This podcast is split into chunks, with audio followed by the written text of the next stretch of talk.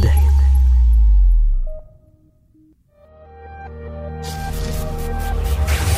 du, du Trisac.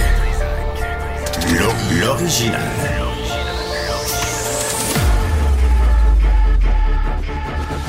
Du Trisac. Votre plaisir coupable. Je, te- je te le dis, je vais perdre un tympan avant la fin de la saison, ça se peut pas. Tout le temps craqué, hein? Richard, Richard est à moitié sourd. Je pense qu'il va falloir l'examiner. Bonjour tout le monde, vendredi, ça, ça fait du bien. Vendredi euh, euh, 8 février 2024, avant le 8 Super février? Bowl. Tu vis dans le passé? On est pas, hein, on est le 9 février. J'ai écrit le 8. J'ai- J'ai de la misère à suivre. Recule-nous pas, s'il vous plaît. C'est vendredi. Oui, on l'a fait. Prise de... Ah, vendredi 9 février. Lâche-moi, laisse-moi tranquille. Je suis mélangé, je suis un vieux monsieur. hey, tantôt, faut que je... euh, ça sonné à la porte tantôt, là, c'était le facteur avec qui j'ai beaucoup rigolé. Euh, il m'apportait un courrier recommandé, je vais te dire c'était quoi. Hein? Ah, ah. Mon Dieu, je suis donc bien curieuse. Ah oui, puis euh, je veux absolument remercier euh, un agent de la paix. Chaleureusement le remercier. Puis je pense que j'ai un cadeau pour lui quelque part Oh, oh, ici. oh. Tu sais, puis... putain, euh, je l'ai ici. OK, en tout cas, on va s'en parler tantôt. Allô, M. Dutrisac, vous avez du courrier recommandé? Ding ah oui? dong! C'est fatigant, moi, charmant. Euh, pas le facteur. Oui, oui, oui, on avait compris. L'agent Mayou! L'agent. Maillot! Il a constaté que je suis allé trop vite. L'agent Maillot! Asti, va vous dire combien ça coûte. Euh, Jacques Lamontagne est de retour à l'émission. Euh, je vous rappelle qu'il est directeur des enquêtes pour le Québec et les Maritimes chez Équité Association. Monsieur Lamontagne, bonjour. Bonjour, M. Dutrisac. Jolie chemise, euh, vous êtes habillé chic pour moi, là, je l'apprécie, ça. Ça fait toujours plaisir. Je pas fait la barbe, mais je me. Ah non, hein? Hey, cette génération-là, hein, vieux hippie, ça se peut pas. Euh, dis donc, euh, vous, vous, étiez euh, témoin là, de ce sommet national sur le vol des véhicules. Là, on, on annonce là, qu'on va serrer la vis à tout le monde. Peine de prison plus sévère, interdiction de la vente de dispositifs de piratage, collaboration accrue entre policiers et dou- et douaniers au port de Montréal. Donc, le problème est réglé. Monsieur Lamontagne, c'est fait? Oh, non, je pense que le problème n'est pas encore réglé. Ah, Le temps va nous le dire. Par contre, c'est encourageant. Il y a des gens qui ont, qui ont émis des solutions. Puis tout le monde semble unanime sur une chose collaboration et échange d'informations. Ça, pour moi, ça m'encourage à dire ben, il y a peut-être quelque chose qui va, qui va en sortir de bien. Vous voyez, vous, vous êtes positif. Moi, je suis euh, négatif parce que je me dis comment ça se fait que ça se faisait pas déjà? La, tu sais, la guéguerre des uniformes là, vous le savez, vous êtes un ancien policier. La guéguerre des uniformes là, les rouges, les bleus, puis les, euh, je sais pas quelle couleur euh, GRC là, mais euh, tu dis ça sert pas la population. C'est c'est pas juste entre corps de police. En corps de police, je pense que la majorité des, des irritants ont été réglés. Euh, mais des fois, c'est juste de mettre tout le monde qui est impliqué sollicitage général. Les peines, les peines de prison, ça, ça, ça regarde Ouais. le ministère de la Justice. Euh, on a vu une certaine ouverture de M. Trudeau face aux peines, mais j'ai été un petit peu refroidi par le, le discours de son ministre de, de la Justice qui semblait dire que tout est déjà en place dans le code criminel pour euh, enrayer le vol de véhicules. OK, ben je suis content que vous me parliez de ça parce que j'ai une alerte à l'entourloupette. C'est une nouvelle affaire que j'ai créée ce matin, juste pour vous. Alerte à l'entourloupette. Je lisais ça, là.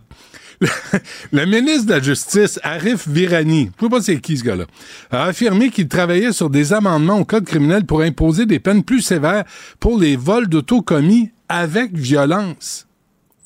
Est-ce que l'entourloupette, c'est pas avec violence? Puis les récidivistes, ça va être un six mois de euh, à peine, euh, tu sais, de peine et de misère. Écoute, moi, je pense qu'hier, il a pu entendre le message de tout le monde. J'espère qu'il va réorienter sa vision des choses en fonction de ce qui a été mentionné hier au sommet.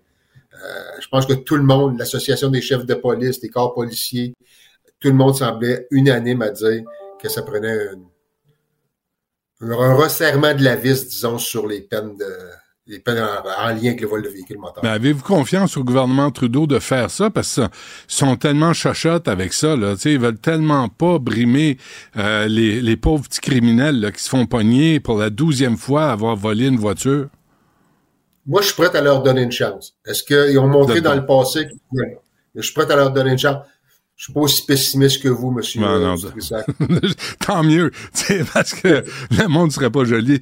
Euh, j'ai appris hier, euh, en trois ans, augmentation de 260% du nombre de voitures volées à Montréal. 260% Est-ce que c'est énorme ou c'est relatif, ce chiffre-là? C'est énorme, considérant tout ce qui était, les changements qui ont été faits depuis euh, la belle époque où il y en avait encore plus.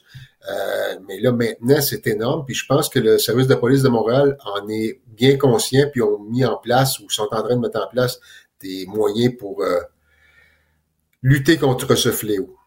C'était quoi l'atmosphère à la sortie de ce sommet, sérieusement, là? parce que là, les gens se rendent compte, ils ont eu 15 minutes pour établir euh, des, des faits ou de se rappeler les chiffres. Mais la conclusion de tout ça, là, c'est quoi, d'après vous?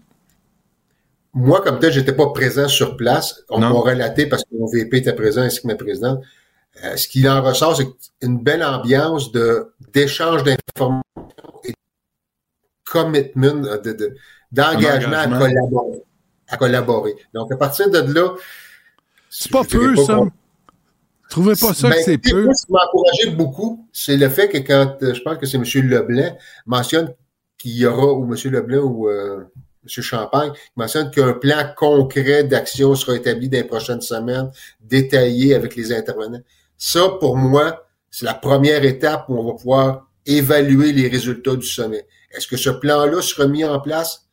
Puis je l'espère, puis je le souhaite, puis je pense que les gens vont respecter leurs paroles. Donc, à partir de là, on verra quelle direction ça prend. Parce que personnellement, j'ai je connais la majorité des intervenants qui étaient là au niveau des services de police, de l'association des chefs de police. Tout le monde est de bonne foi là-dedans, jusqu'à présent. OK, mais l'information aussi, M. Lamontagne, là, je parle presque sérieusement. Là. Euh, faites attention, là. ça durera pas longtemps, mais on va le faire pareil. C'est aussi une mise en contexte.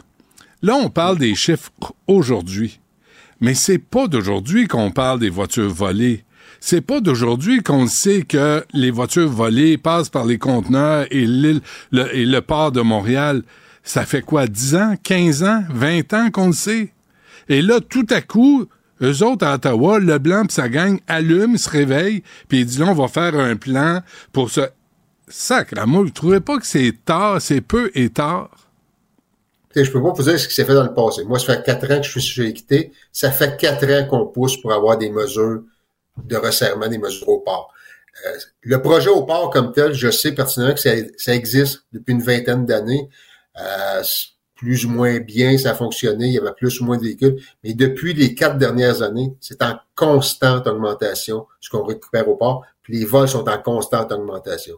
Donc, chez Équité, entre autres, on pousse depuis quatre ans, on, on envoie des communiqués, on envoie des lettres, on crée des comités, des, ce qu'on appelle des working groups sur le vol de véhicules moteurs avec les assureurs et les divers intervenants pour justement sensibiliser les autorités. Et on a eu une oreille. Moi, le sommet, c'est une oreille attentive. Mais, vous avez une oreille, mais vous avez pas le reste qui suit avec, là. Vous avez juste l'oreille. Ça fait vous me dites, ça fait quatre ans que vous êtes là, que ça fait quatre ans que vous essayez de, de, d'alerter les gens comme quoi c'est sérieux. Aujourd'hui, c'est quoi? C'est 100, 105 dollars de plus sur les assurances pour tout le monde. Ça a un impact, là. Mais ça intéressait personne avant qu'on fasse, nous, les médias, un caca nerveux, puis que Trudeau dise on va faire un sommet qui garantit rien, d'ailleurs. Hein. Écoutez, c'est un, un, pas dans la bonne direction. Puis effectivement, vous avez raison. Il y avait des choses qui se passaient avant, dans le sens où il y a eu toujours eu des vols de véhicules. Puis si vous me demandez demain matin, est-ce que le vol de véhicules va être enrayé complètement? Ouais. Ce serait un peu nono de ma part de vous dire que c'est le sommet qui va enrayer le vol de, véhicules complètement. Hmm. Est-ce qu'on peut faire diminuer puis diminuer nos primes d'assurance? Euh, je l'espère beaucoup. Oui, parce que c'est tout le monde qui paye hein, pour les, les petits crosseurs là, qui volent des voitures. Là, on voit euh, l'étude qui dit que 50% de 12 à 24 ans, de 12, monsieur la montagne, à l'âge qu'on a, là, t'as un, un garçon de 12 ans qui vole ton char. à une époque, il aurait levé de terre, lui. Ben, moi, je pense que si j'étais revenu à la maison reconduit par la police parce que j'ai volé un char à 12 ans, eh on serait rappelé longtemps. ouais, ça, mais, mais c'est quand même aberrant, là. On parle entre 12 et 24 ans. C'est complètement ouais, C'est des, chiffres du SPVM qui a divulgué ça hier, que la, il y avait beaucoup d'arrestations entre 12 et, et 24 ans. C'est, euh, euh, croyez-vous à, à l'efficacité du 28 millions de dollars pour augmenter le nombre d'agents de surveillance au port de Montréal? Croyez-vous à ça? Croyez-vous que concrètement ça va donner des résultats? Je l'espère beaucoup parce que déjà, on a eu une espèce de, de répartition de ce 28 millions-là. Puis il semble y avoir des, des sommes attribuées pour l'analyse des numéros de série, une espèce d'analyste qui va pouvoir dire c'est c'est un véhicule qui a déjà été exporté ou reviné ou peu importe. Il y a aussi tout le phénomène de technologie qui va être regardé. Qu'est-ce Mm. qu'ils vont emmener comme technologie? Est-ce qu'il va y avoir des locaux qui vont être euh, attribués à ça? Plus de, plus de ressources humaines aussi. Donc, tout ça, je pense que ça risque de donner un bon coup de main. Ouais. En conclusion, euh, M. Lamontagne, là, ce matin, là, les gangs de rue, le crime organisé, pensez-vous qu'ils tremblent dans leur short là, après avoir vu ce sommet? Je peux pas vous dire s'ils tremblent dans leur shot. Je le souhaite, mais je peux pas vous dire si c'est le cas. Euh, pense que tout le monde est sur la même longueur d'onde. faut faire quelque chose. Le sommet, c'est la première étape. Puis on sera en mesure de voir qu'est-ce que ça va donner dans trois semaines, un mois, six mois. Oui, OK. Ben, euh, restons optimistes. Je, je vais faire un effort. Je vais m'essayer. on, on va voir ce que ça goûte. Je suis pas sûr d'aimer ça. Jacques Lamontagne, directeur des enquêtes pour le Québec et les Maritimes chez Équité Association. Monsieur Lamontagne, un gros merci. S'il y a autre chose, là, reparlons-nous. Parfait. Très bien. Merci. Les rencontres de l'air. Lieu de rencontre où les idées se bousculent. Où la libre expression et la confrontation d'opinions secouent les conventions. Des rencontres où la discussion procure des solutions. Des rencontres où la diversité de positions enrichit la compréhension. Les rencontres contre de l'air. Alexandre Dubé est avec nous. Alexandre, bonjour. Salut Benoît. Ça va te faire plaisir ce matin. Ah, t'es pas en voiture? Tu t'en vas pas à Québec? Ben non, Comment ça? je suis dans le bois. Je suis au chalet. Ah, tant mieux pour toi. Euh, écoute, j'ai reçu... euh, Je, mon- je vais mon- t'expliquer un petit peu plus tard pourquoi je suis pas en route vers Québec, tu vas comprendre. OK. Euh, ça a sonné à la porte ce matin, là. Le facteur de M. Dutrisac, vous avez du courrier euh, enregistré. Alors, euh, j'ouvre ça et on a assez rigolé. Il dit c'est une contravention. Euh, je revenais, j'allais prendre le pont, le tunnel Hippolyte de la Fontaine, je pense que samedi passé ou il y a deux semaines. OK. Euh, je faisais 80, combien? C'est une, une- une zone de 50, mais à côté de l'accès, là, pour embarquer sur le pont. Et je pense que j'étais à 84 km heure. Et euh, ah, j'ai j'ai laissé le C'est un papier. radar photo. Ouais, et c'est l'agent Maillot qui a confirmé. Montréal, Oui, chez des amis euh, dans le coin tu de devrais plus faire ça. Ville d'Anjou. Première conclusion.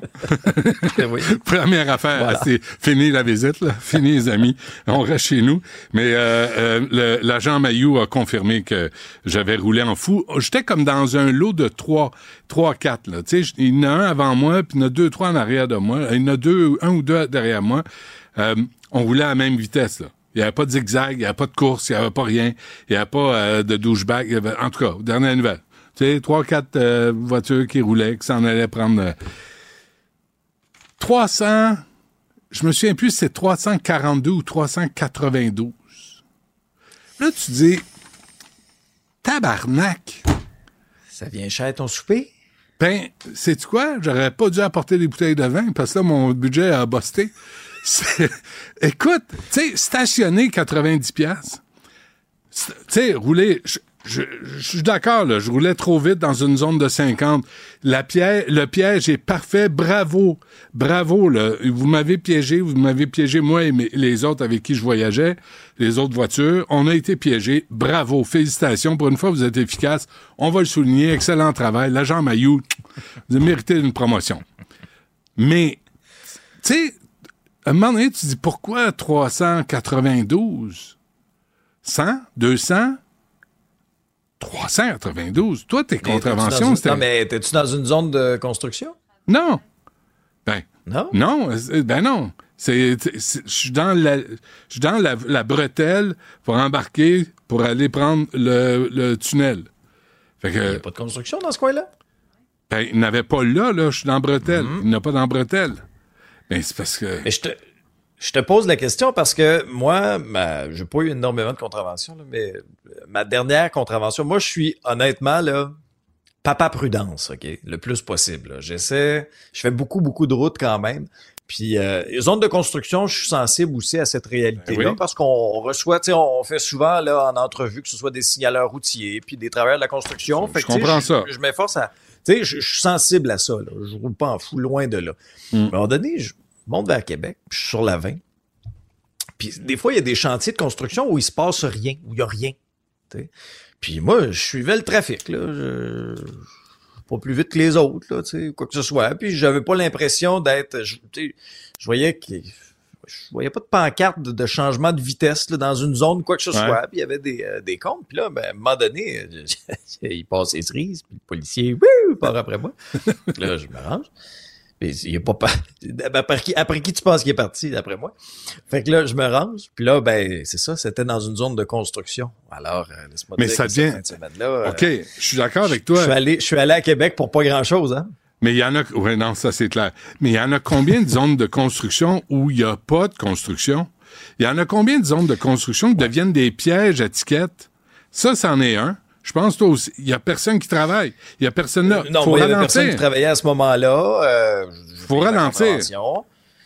Faut ralentir, mais tu sais, on- je roulais pas en fou non plus. Mais là où je trouve que c'est quand même important, puis tu vois, dans cer- à certains endroits, puis notamment c'est le cas sur la sur l'autoroute 15, euh, il y, a, il y a des endroits où il, il peut y avoir un radar photo. Il est pas toujours là. Il promène des fois la 15 Ah Sud ouais. ou encore la Ouais. 15 Nord.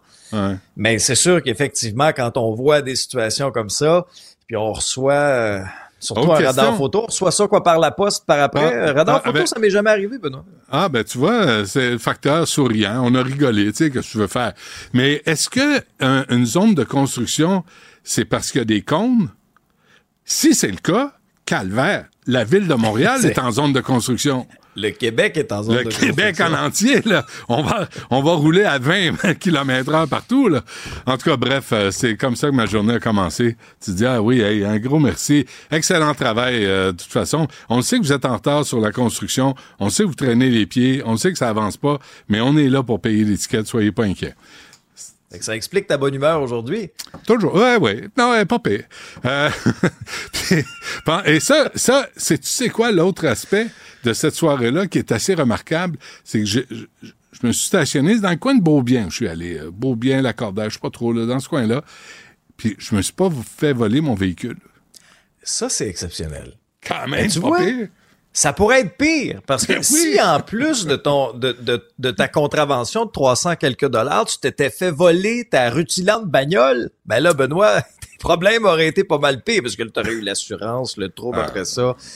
Ouf! Compte-toi chanceux. Mon chèque mon Tucson 2017, j'y tiens. Oui, ah, Je veux pas, Ben, je veux pas le changer. bien. Il va bien. c'est une bonne année, ça, pour les Tucson 2017, Benoît. Ben, je le Mais sais. euh, au, au lendemain de ce... grand cru, c'est comme le vin. Mais au lendemain de ce sommet-là, il y a une expression que j'entends assez souvent. Puis euh, Jacques Lamontagne, que tu recevais euh, d'Équité Association à, à ton épisode, un pas dans la bonne direction. Euh, moi aussi, je l'ai entendu euh, dans, dans, dans, dans différents bilans, entre autres, là, celui du, euh, du SPVM. Moi, je parlais avec euh, James Pacquiao, qui est inspecteur au SPVM. Un pas dans la bonne direction. Est-ce que le pas sera suffisant? À mon avis, non, il ne sera pas suffisant. On apprenait en une du journal qu'il va nous en coûter à tout le monde. Peu importe Ouais, qu'on se soit fait voler notre véhicule ou non, 105 dollars de plus Ben oui. par année sur nos assurances, même si on a un bon dossier, là, même si on se fait pas prendre par des radars photo parce qu'on conduit trop vite à Montréal, même si on a un bon dossier, ça va nous coûter collectivement 105 dollars de plus. Puis ce qui me, honnêtement, ce qui, ce qui j'en, re- j'en revenais pas ce matin, Benoît, la facilité avec laquelle nos collègues du journal ont pu commander sur Amazon, tu sais, quand on parlait de ces géants du web, l'importance d'être des bons citoyens corporatifs, Mhm. la facilité avec lequel nos collègues, avec laquelle nos, nos collègues du journal, en quelques clics, ont pu commander toutes les bébelles nécessaires pour voler un véhicule. Coût de la facture, 700 dollars. Donc, les, euh, les, les, les, les, euh, les petits voleurs de voitures là, se commandent ça, agissent pour le compte du crime organisé, puis avec là une espèce de, de console qui permet de reprogrammer les clés de voiture, des adaptateurs de port OBD qui rentrent dans le système de contrôle de votre voiture, puis Mm. des clés vierges, ben le tour est joué et on a qualifié ça de véritable jeu d'enfant parce que c'est ce que c'est. Jeu d'enfant parce que ce sont aussi souvent des enfants qui commettent ces vols-là. Moi, je suis pas pour toi. Moi, c'est une statistique de la police Des, là, qui des fait, enfants de? euh, fortement réagir. des Des enfants, de? quoi? Des enfants euh, dans le là, je trouve, le- non, le terme est, est- est trop court, là. C'est pas juste des enfants. Mais bref. Non, mais honnêtement, tu sais, des, des, euh, de 50% des malfaiteurs étaient des jeunes âgés de 12 à 24 ans. 12 ans! Où sont les parents de ces jeunes-là? À 12 ans, 12 ans, voyons, faites du sport. euh, à attendent. Le parent, il attend dans le garage euh, pour euh, embarquer Non, le, le véhicule dans, le- dans le conteneur. dans le conteneur. Ben oui. Crampe en masse, crampe, Ben oui. crampe, OK, c'est beau, recule. C'est pas un pas Non, en avant que ça prend, c'est un, un coup de roue. Sacramo, il s'est arrêté avec les mauvaises métaphores. Là. On parle de char. Fait que fait, donner un coup de roue, ça se donnera pas. Hein. Tu le sais, tu le vois. Là. Non. Ben, 28 millions, Benoît. C'est ce qu'on a annoncé, là, parce que le, le- le ministre euh, Leblanc, le ministre fédéral, avait visité le port. Puis là, après ça, whoop, là, on annonce 28 millions en aide. Est-ce que ce sera suffisant? J'ai l'impression que ce ne sera pas suffisant. Maintenant, la différence, c'est que là, au lieu de se dire Ah oui, les vols de voitures, c'est pas drôle, hein, puis là, oh oui, les policiers sont débordés. Là, il y a une certaine pression publique. Là. Hein, Quand un dossier là, est, très publicisé comme ça, il y a une pression publique. Est-ce qu'on a réglé tous les problèmes du monde dans l'espace d'un Ouais. sommet? Euh, non, ce serait utopique de, de, de croire ça. Tu sais ce qui il y a vient de 12 000 sortir. véhicules qui se font voler à chaque année à Montréal. Oui, et 15 000 au Québec. Euh, sur 000 les au Québec. 15 000, il y en a 12 000 à Montréal. Fait qu'il n'y a pas d'urgence. On allume. C'est- Il se réveille, là. Dominique Leblanc, là, hey, euh, c'est vrai qu'il faudrait peut-être mettre...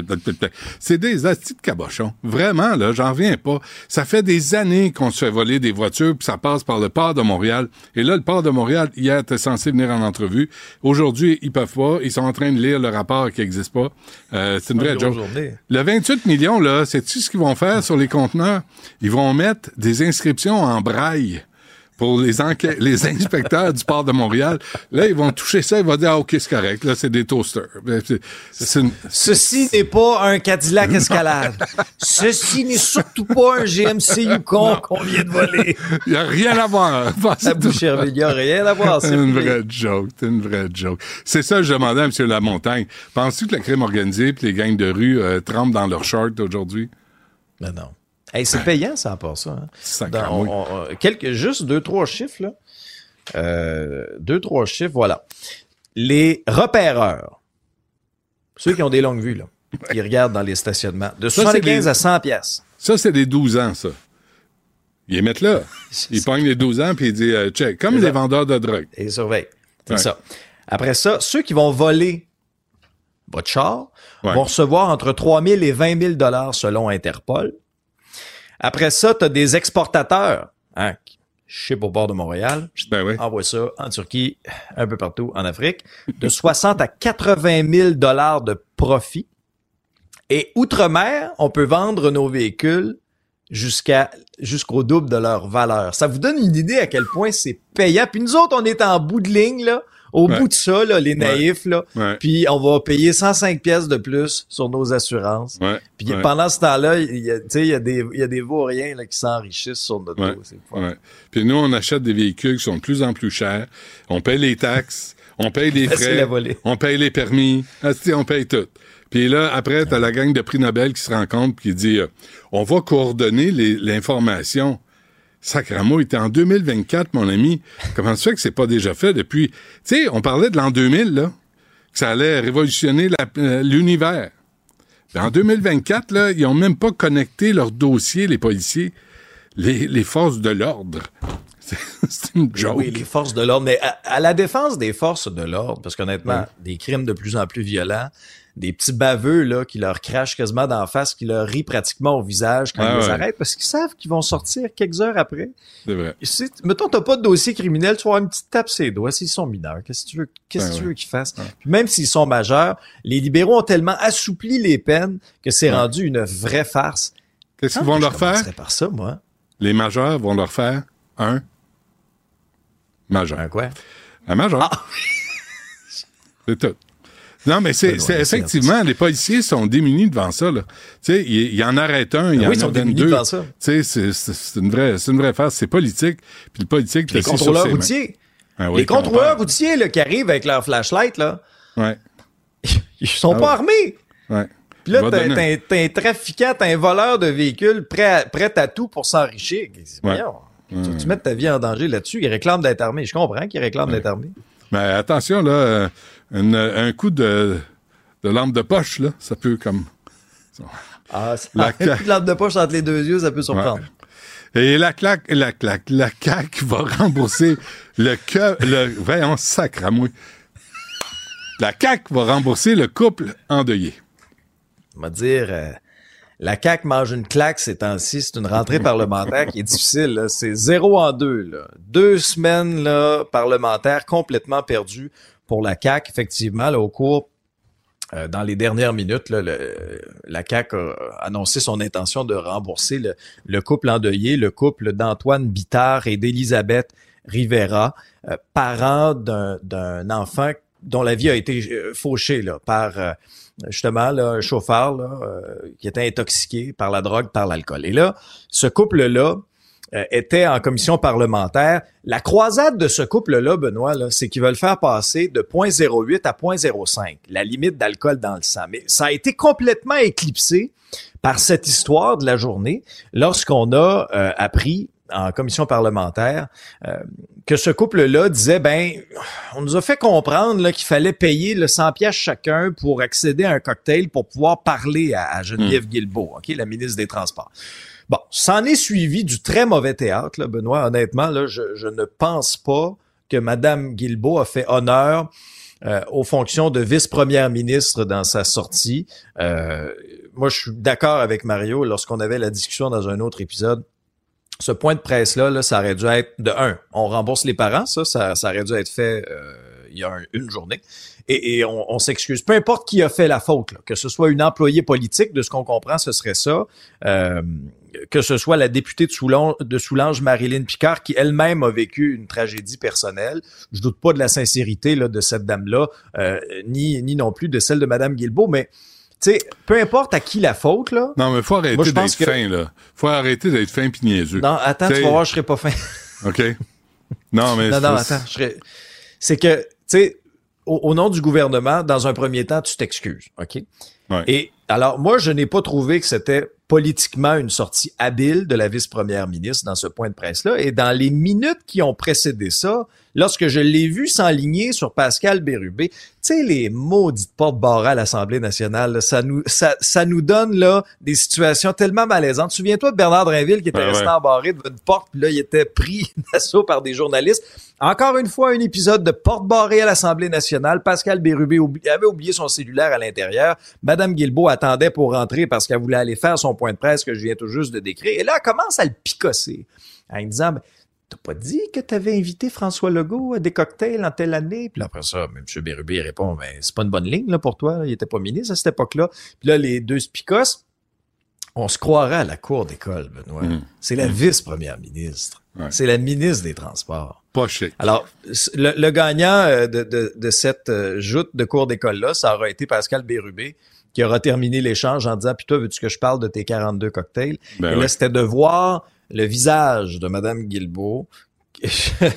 Je Moi, j'ai j'ai pas interpréter dessous, ce hein. qu'elle a, ce qu'elle a ressenti, mais je trouve qu'une image vaut mille mots. Vous en Mais- tirez votre propre conclusion. si t'avais écrit, là, moi, j'écrirais et que je l'haïs, ce maudit-là. Tu sais, quelque chose de même. Ah, ah, que je l'haïs. Maudit qui me tape ses nerfs, Bérubé. Euh, bon, bref, euh, on le salue, on salue la classe euh, politique. Et, euh, et je, je, je suis en train de me dire, je devrais peut-être charger 100 pièces à tous mes chroniqueurs qui veulent me rencontrer. Peut-être pas. je pense pas que je fasse Ah beaucoup oui, hein? d'argent. Ouais, non, ça Je marche sais pas. euh, non, faut qu'il y ait une volonté puis euh, un désir, tu sais. Je, je, le, je le constate pas. Euh, Monsieur Dubé. à la place? Hey, pourquoi t'es 100 pas, t'es pas, oui, Bon. on peut s'appeler. Pourquoi t'es pas, vite, là, parce que j'en ai d'autres, là, puis j'ai, j'ai prends- je prends Boisvenu, quelques là. secondes. Alors, j'enlève Ouais. mon chapeau d'animateur, je mets mon chapeau d'ambassadeur des beaux 4 heures. Je vais enlever mes lunettes parce que sinon je verrai rien avec Ah, Mathieu. t'en vas avec en Martin semaine. Oui, en fin de semaine, je vais, aller skier avec Martin Matt. euh, simplement pour vous rappeler que c'est la neuvième édition des Beaux 4 heures. Ça se passe au sommet Saint-Sauveur. L'objectif est de 700 000. Ça a été rehaussé parce qu'on avait fracassé l'objectif de 600 000. Euh, c'est c'est de l'argent qui vient en aide aux personnes là, qui, qui, qui sont victimes d'un traumatisme crânien. Euh, leurs proches également. Benoît, moi, tu sais, je fais beaucoup de sport. Je fais du vélo, je fais du ski. Ce sont des sports qui sont quand même à risque ou quoi que ce soit. Alors moi, ça a été un oui tout de suite quand, Mhm. quand Québécois, quand Cube a, a décidé de s'associer à cette belle cause-là. Donc, c'est samedi 10 février, en après-midi. Au Parfait. sommet Saint-Sauveur. Beau party au pied des pentes aussi, spectacle de Dumas. C'est très rare, moi, dans une année que je suis pas encore couché à 8 heures le soir. Ce Ben sera oui. le cas samedi, puis je pense que ça va valoir la peine. Lesbeaux4heures.com, là, si vous pouvez donner. On sait que les temps sont durs, là, mais si vous êtes capable, ben, Ben, c'est sûr que c'est un beau test. Ça va être mélangé lundi, mais c'est pas grave. On va le pardonner. Eh, mais Merci, mais les Alex. rares, moi. À, Salut. à lundi. Salut.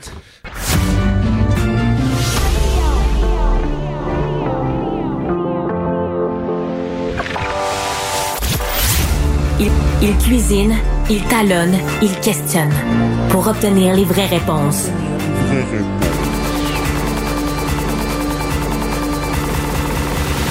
Du Trisac. Loïc, bonjour. Bonjour Benoît. Écoute, ça, je viens de voir ça passer à CNN. Là. Président Biden s'est trompé du nom du président de l'Égypte. Euh, il a pro- il- il- le président du Mexique, l'un des deux, là, ça passe assez vite. Puis euh, hier, il, il- s'est fâché en disant j'ai pas de, de trouble de mémoire, moi. ça n'en est presque pas drôle. Non, il, a, puis il, avait fait, il a fait encore récemment, il a parlé d'Helmut Kohl qu'il avait rencontré. Le Ouais. problème, c'est qu'il est mort en, 1900 en, en 1900. euh, voyons, en, tu vois, je commence moi-même un peu plus. toi aussi. En, en, en 2021. Oh non, c'est pas moi, j'ai pas d'excuses. Euh, en 2021. Tu dis, mais écoute, il est mort, qu'on sait plus le, le, le chancelier de l'Allemagne, tu sais. T'es un peu en retard, puis ça, enfin, bref. Euh, les- oui, bien. effectivement, mauvaise journée pour Biden. Ouais. Euh, puis mauvaise journée hier pour Joe Biden encore plus à cause du rapport d'enquête sur les documents secrets qui s'étaient retrouvés à son bureau après euh, sa vice-présidence, tu sais, à la Maison Blanche. Qu'est-ce qu'ils disent les enquêteurs? Ben, ils disent finalement c'est un petit vieux, puis il a pas trop de mémoire, puis faut pas lui en vouloir, puis on portera pas d'accusation contre lui. C'est à peu près ça qu'ils disent. Parce qu'effectivement, en plus, ils, ils arrivent même pas à se souvenir du jour du décès de son fils Beau.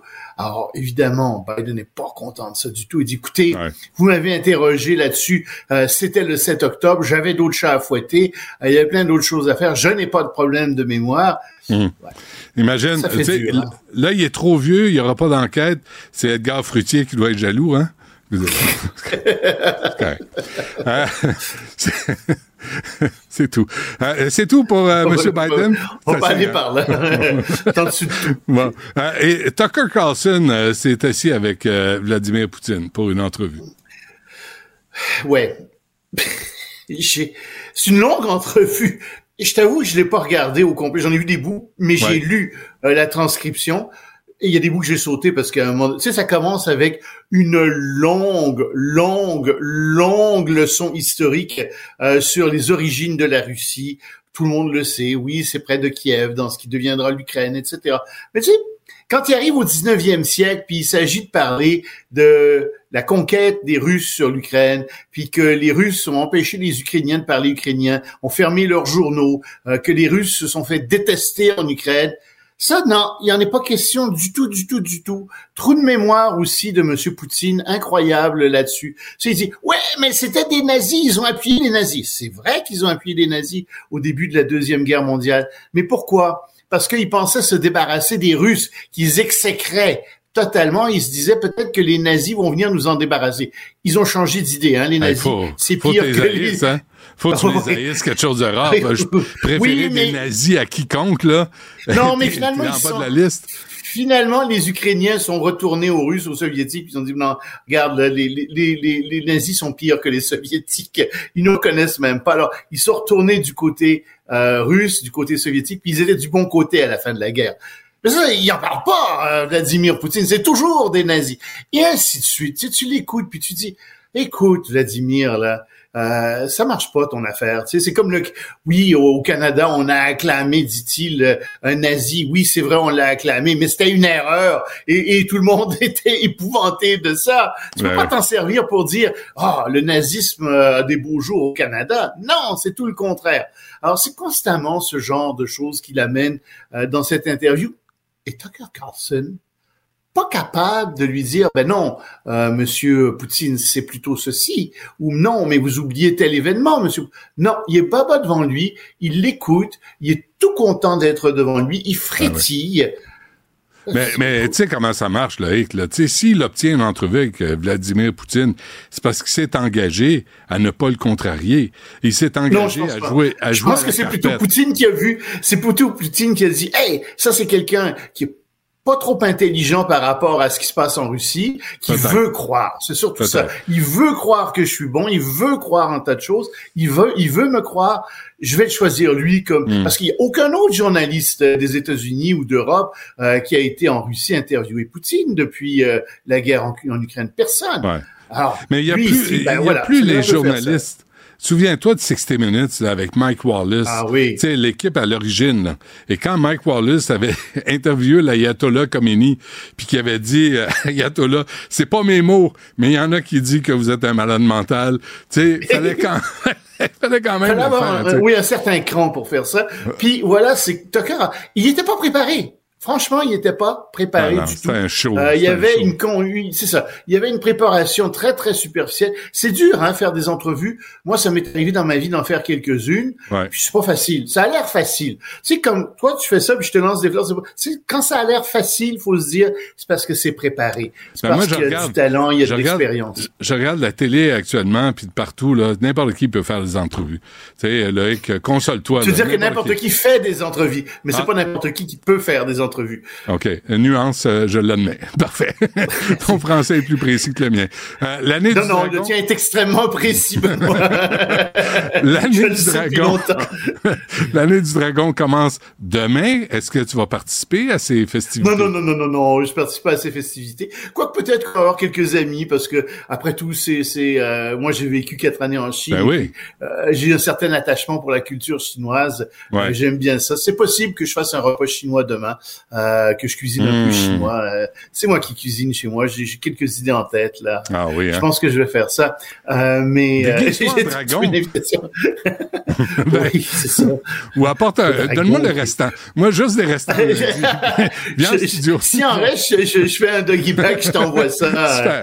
Benoît. euh, Si tu me donneras ton adresse après. Ben non, studio. franchement, euh, Oui. ah, tu veux que je vienne en studio avec Oui, avec des restants. Ok. Bon, Ah, on va l'avoir, ça, moi.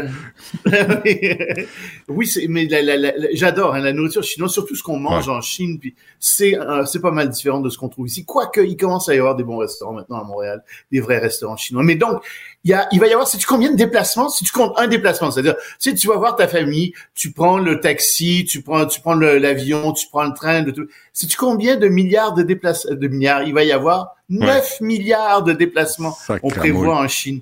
Puis encore, c'est une mauvaise année parce que l'économie va mal. Puis il y a beaucoup de gens qui, après la pandémie, sont retournés chez eux et sont pas revenus en ville, donc des déplacements en moins. Puis il y a beaucoup de gens qui sont en ville, des petits travailleurs qui n'ont Mm. pas l'argent cette année pour aller dans leur famille, euh, dans leur village natal. Donc, on s'attend à une petite année en termes de déplacement, seulement 9 milliards. Ouais. Quand même, on souhaite une joyeuse... Hein, de pas passer par le tunnel La Fontaine, là, parce que il y a, il y a des- il y a un photoradar, là, puis vraiment, c'est un piège à con.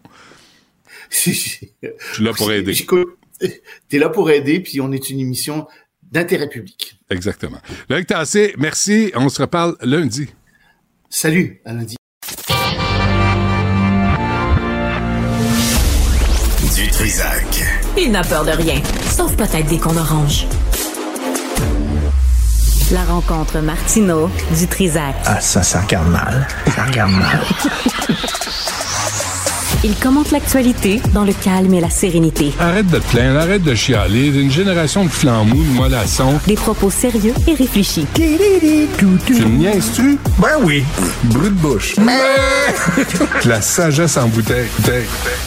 Euh, Richard et moi, on a toujours appuyé euh, l'agenda politique de Pierre-Hugues Boisvenu, qui est sénateur conservateur, qui punch euh, sa carte. Euh, bonne fête, d'ailleurs, c'est lundi? Lundi. Lundi, sa fête. On dit un anniversaire. Ça, ça son anniversaire. Ça paraît pas, hein? Vraiment, là, 83 ans, Pierre-Hugues, là, vraiment, vous le faites pas, là.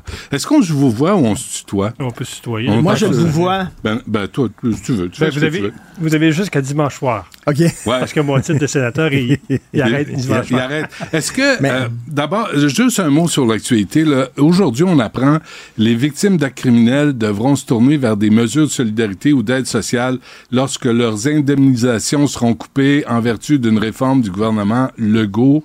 Euh, là, on parle des euh, personnes l'IVAC, les victimes d'actes criminels. Comment, euh, Pierre-Hugues, c'est, ton cheval de bataille depuis que tu es entré au Sénat? Comment tu réagis quand tu entends ça? La, la réforme, au départ, c'est la loi 84. Elle avait un certain sens. Quand ce qu'on voulait éliminer, qui coûte très cher au Québec, c'est les rentes à vie. La rente à vie existe toujours pour un parent qui est assassiné. S'il y a des enfants dans le couple, l'enfant va avoir une rente jusqu'à 18 ans pour les fins d'études, etc. C'est pour, la, conjointe. Si un enfant est assassiné, les parents qui prenaient des congés euh, avaient une indemnisation. Auparavant, c'était un peu le médecin qui décidait quand est-ce qu'on mettait fin à cette... Là, dans le fond, la réforme a fait en sorte qu'elle a mis un, un chronomètre. Puis moi, je pense que là, on a jeté euh, le bébé puis avec l'eau du bain en même temps. On aurait dû maintenir la notion, c'est au médecin à déterminer si la personne... dépend- Parce qu'il n'y a pas un homicide qui, qui a eu le même impact sur un parent. Hein? Moi, dans le fond, je n'ai pas pris de congé. Quand Julie est assassinée, je suis parti en moto une semaine, puis quand je suis revenu, j'ai dit à ma conjointe du temps, je sais où je m'en vais, je sais où Julie m'emmène. Fait que, mais il y a d'autres parents que j'ai rencontrés, là, complètement défaits, là. Mm. Euh, tu sais, un père de famille dont la, la- la femme était à Terrebonne, a assassiné six enfants, là. Je peux-tu vous dire que ça prend pas deux ans, trois ans à te remettre sur pied avec les enfants qui restent? Fait que c'est certain qu'à ce niveau-là, euh, je pense que la réforme n'a pas fait cette, euh, cette subtilité. Mais ça sera au médecin à voir si tu es capable ou tu n'es pas capable de passer à travers, si tu as besoin de plus d'aide ou moins Oui, d'aide. parce qu'on peut, Mais- on peut évaluer aujourd'hui le traumatisme chez une personne. On a les, on a les outils médicaux, euh, les outils médicaux pour ça, Mm. pour déterminer comment une personne est affectée. Puis, comme je te dis, ça dépend toujours de ta situation au moment de l'événement. Euh, tu sais, quelqu'un comme moi qui a vécu deux meurtres coup sur coup, le deuxième aurait dû me jeter à terre. Mais je ne sais pas pourquoi, mais mais il y a des, fam- y a des familles là, que, Deux, que- euh, excuse- euh, deux meurtres. Euh, Julie a été assassinée par Ouais. un récidiviste, un prédateur Ouais. sexuel, Hugo Bernier. Euh, cette année, hein, euh, il peut, euh, j'ai lu ça, là, Pierre-Hugues, euh, le 21 septembre 2024, Service correctionnel du Canada, Hugo Bernier va être admissible à des permissions de sortie sans escorte et même une semi-liberté. Ta femme, ton... ça, ton tu me l'apprends. C'est vrai? Ouais. Moi, euh, moi qui suis ce cas-là depuis des Ah. années, parce que ce que je veux faire, c'est de m'assurer quand il va sortir de prison qu'il n'y ait pas d'autre Julie Boisvenu. Ouais. OK? Ouais. Mais tu me l'apprends. Puis vous sentez comment? Ben, moi, je pense que la commission vient de manquer une, une occasion de respecter la Charte des droits des victimes, qui est un droit fondamental, le droit à l'information. Ben oui. Comment ça, ça sort des médias avant que la famille soit informée? Parce qu'habituellement, ils sont censés vous avertir. Immédiatement. Mais là, c'est- pas la première fois qu'on voit ça dans les journaux. Il y a des femmes qui apprennent Ouais. que leurs Ouais. maris qui ont été violents, puis tout ça, sortent de prison, puis ils le savaient même pas. Comme des familles apprennent que le meurtrier Ben- de leur enfant pose un maximum, un, mi- un mi- un minimum, souvent, c'est les médias qui vont l'apprendre à la famille. Hmm. Mais ça, depuis huit ans, c'est- courant. Même si on a adopté une charte des droits des victimes en 2015, cette charte-là, depuis huit ans, a été bafouée. Rien, rien qu'une question, là. euh, on a vu ces derniers jours, là, François Bonnardel qui dit au gouvernement fédéral il faut avoir des sentences plus sévères pour les vols d'auto. Moi, je mets ça dans le contexte, là. C'est quoi le problème avec le gouvernement Trudeau qui a de la difficulté à donner des sentences sévères pour toutes sortes de crimes? Là, c'est pas rien pour les vols d'auto, mais les crimes commis avec des armes à feu, les crimes sur la personne, même les agressions sexuelles. C'est quoi le problème du gouvernement Trudeau à dire il faut pas être trop sévère envers les criminels? C'est dans l'ADN des gouvernements libéraux, libéraux. De, de toujours focuser sur un- un- une approche la moins contraignante possible pour les criminels. Je donne l'exemple du projet de loi C-83 qui a été adopté 2019, en même temps que le C-75 qu'on parlait tantôt. C'est un projet de loi qui fait en sorte qu'un criminel qui commet une infraction dans un pénitencier, il faut que la punition, la conséquence, soit la moins restrictive sur les droits du criminel. Les droits du criminel. C'est- C'est c'est dans leur mentalité. C5, C5 aussi, c'est que avant, quand tu commettais un crime avec une arme à feu, tu avais un minimum, une sentence minimale, ils ont enlevé ça. Agression sexuelle, Puis- euh, agression sur des enfants. Il y avait une sen- sentence minimale. Un Là, an, ils ont enlevé ans. ça. Ils ont enlevé ça. C75, il y avait 200 types de crimes qui avant étaient... t'avais, euh, Accusation criminelle. Une accusation criminelle. Maintenant, c'est une amende. Hum, hum. OK, c'est quoi l'affaire, là? Il va pleurer, lui, là, là, sur Polytechnique. Là, quand on rappelle Polytechnique, il va brailler, il verse des larmes. Mais de l'autre côté, il vote des lois hyper complaisantes envers des criminels. T'amènes euh, un exemple que j'ai cité hier au Sénat dans mon discours de fin. J'ai déposé un projet de loi, le S-205, on en a parlé, sur la violence conjugale, thérapie obligatoire pour les hommes, bracelet électronique partout au Canada.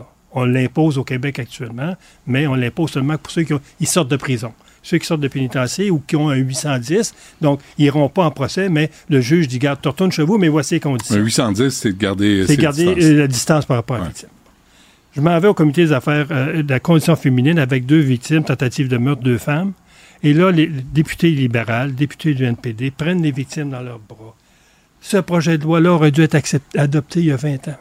Le projet de loi s'en va en comité, article par article. Ils l'ont chopé d'à moitié.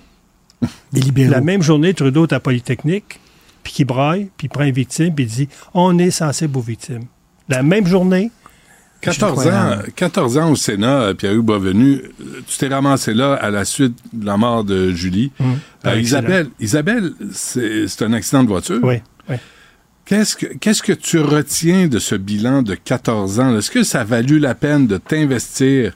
Est-ce que de prendre la parole, d'être critiqué, là, tu t'es fait ramasser, Mhm. l'histoire, là, donner euh, euh, une corde euh, aux assassins en cellule, là, euh, on t'a fait presque... Au meurtrier. Aux meurtriers, aux assassins. Euh, euh, puis, puis t'as été coincé euh, avec cette sortie-là, Ouais. où tu, tu parlais des tueurs en série aussi. Euh, le bilan de 14 ans de Sénat, Première des choses en politique, on apprend. On n'arrive pas en politique avec un bagage d'expérience, euh, on arrive avec zéro. Donc, j'ai expérimenté euh, ce qu'une déclaration maladroite peut faire, même si beaucoup de gens la partageaient. Euh, je, je suis mi-figue, mi-raisin. Je te dirais que 2011, 2010, 2015, ça a été vraiment l'année des victimes d'actes criminels. D'ailleurs, pour ça, j'ai toujours dit que le gouvernement de M. Harper, c'était le gouvernement des victimes. 42 projets de loi seront dé- déposés, dont trois quarts vont être adoptés à la demande des victimes. 2015 à aujourd'hui, j'ai déposé 15 projets de loi au Sénat. Trois vont être adoptés. Un va être, mon S205 devrait l'être la semaine prochaine. Donc, c'est quand même un bilan intéressant. Sauf qu'en même temps, pendant les huit dernières années, la Charte des droits des victimes n'a pas progressé d'un pas. Dans le sens de... Ben, un exemple, euh, les victimes qui ne se font pas informer. Comment ça qu'il n'y a pas un ministre qui n'appelle pas le président de la commission et dit Hey, toi là, tu as une charte, c'est une loi. Tu es obligé, c'est une loi. Hmm. Donc, depuis huit ans, ce gouvernement-là fait très peu de cas de cette charte-là, Hmm. alors que la Charte des droits et libertés, qui était adoptée en Mais- 1982, elle a évolué dans le temps. là. Les commissaires euh, à la commission de libération conditionnelle, le type, il y a un type, là, il a tué son père. Il s'est suicidé. Il avait tué sa blonde de 15 ans, Ouais. il en avait 20 il y a 20 ans. Ce gars-là, là, on le sait, c'est une bombe à retardement. Est-ce que les commissaires de la commission des libérations conditionnelles, nous, on a dit qu'à Trudeau, en 2015, les a virés, ceux qui étaient expérimentés. Ouais, 19 Il, a, il a ramené des amis libéraux euh, dans. Dans cette commission-là. Qui sont dans son idéologie à Ouais. lui. Et sans vraiment d'expérience. D'abord, un, la rumeur veut que ce soit le même commissaire qui a fait le dossier euh, euh, Galézé. Ça se souvient, Marine Lévesque, Ça, c'est le gars qui est sorti de prison, mais il est allé tuer La rumeur veut que c'est dans le un même motel. qui dit à ce gars-là, qui demande de retirer de ses conditions de ne pas consommer, parce que le crime qu'il a commis, la- la- la- sa femme qui a assassiné, il y avait un problème d'intoxication. Euh, on a des accusations de meurtre au premier degré, mais une discussion avec la couronne. Ah, meurtre au deuxième, 11 ans, il en a fait quelques-unes. Bon. Ce qui est de pire dans la commission de libération consulaire. mais- en parenthèse, on lui a permis d'aller voir une escorte. Lui, si. Donc, puis le- Si, on lui a permis d'aller voir une escorte. selon nos informations, le même lui permet de consommer de la drogue et de la boisson. En sachant qu'il était un peu capoté. Mais ce qui est grave, c'est que lorsqu'on a nommé nos commissaires, nos critères étaient que lorsque vous avez un criminel dangereux devant vous, vous allez étudier le cas à trois. Il faut qu'il y ait au moins deux qui soient d'accord. Sinon, il reste en dedans. L'autre élément, c'est que chaque nouveau qui rentrait, il était parrainé pendant au moins un an ou deux avec un ancien. C'est disparu.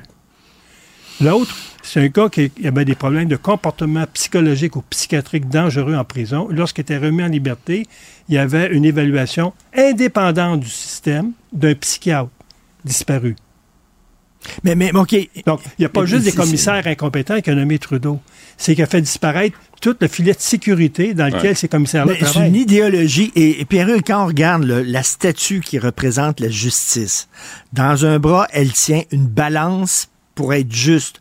Dans l'autre bras, elle tient un glaive, une épée. Et ça, ça va ensemble. Là, on- réhabilitation et coercition, punition.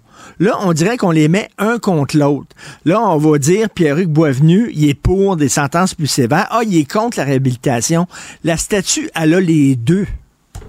Dès que je présentais un projet de loi au Sénat, tout de suite, ah, vous autres, les conservateurs, vous voulez mettre tout le monde en prison. Wow, me peu. On veut mettre le 20% de criminels qui commettent 70% des crimes.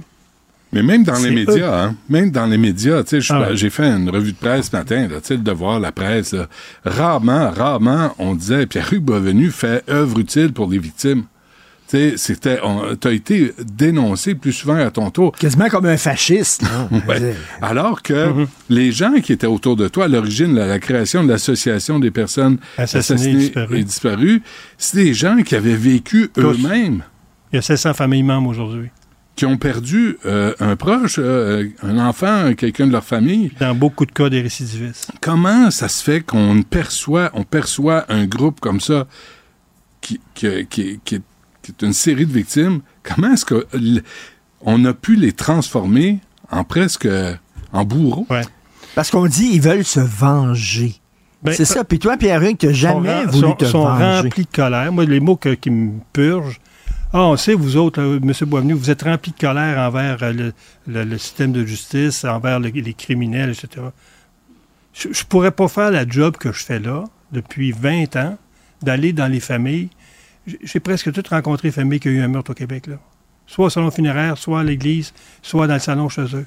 Je ne pourrais pas aller les voir si j'arrive là puis je t'en maudis, je t'en... Je peux pas. Ouais. faut que tu ailles là, veut dire, avec, avec quelque chose que tu as réglé dans ta vie. Comment- d'aider ces familles-là à c'est parce, que c'est bien beau la réhabilitation, mais il faut que tu envoies un message aussi en disant tu viens de commettre un crime grave Mm. et tu vas avoir une sentence sévère parce que c'est le message que tu envoies à la société en disant ça, on trouve que nous autres, comme société, on trouve que c'est un crime grave. Regarde, Pierre Poliev a sorti sur les vols d'auto. Il a dit lorsqu'il y aura trois récidives, on va lui donner minimum six mois de prison. Tant qu'à moi, six mois, c'est pas assez sévère. Ben. Mais là, il y en a qui ont dit wow, wow, wow, wow, la réhabilitation. En sachant que ce six mois-là, il y a des grosses chances qu'ils se fassent dans le salon chez eux. Hum, hum. Parce que le, le C5 fait en sorte aussi que les sentences d'au moins de deux ans pour une série de crimes maintenant, armes à feu, agression sexuelle, violence À conjugale, la maison. à maison.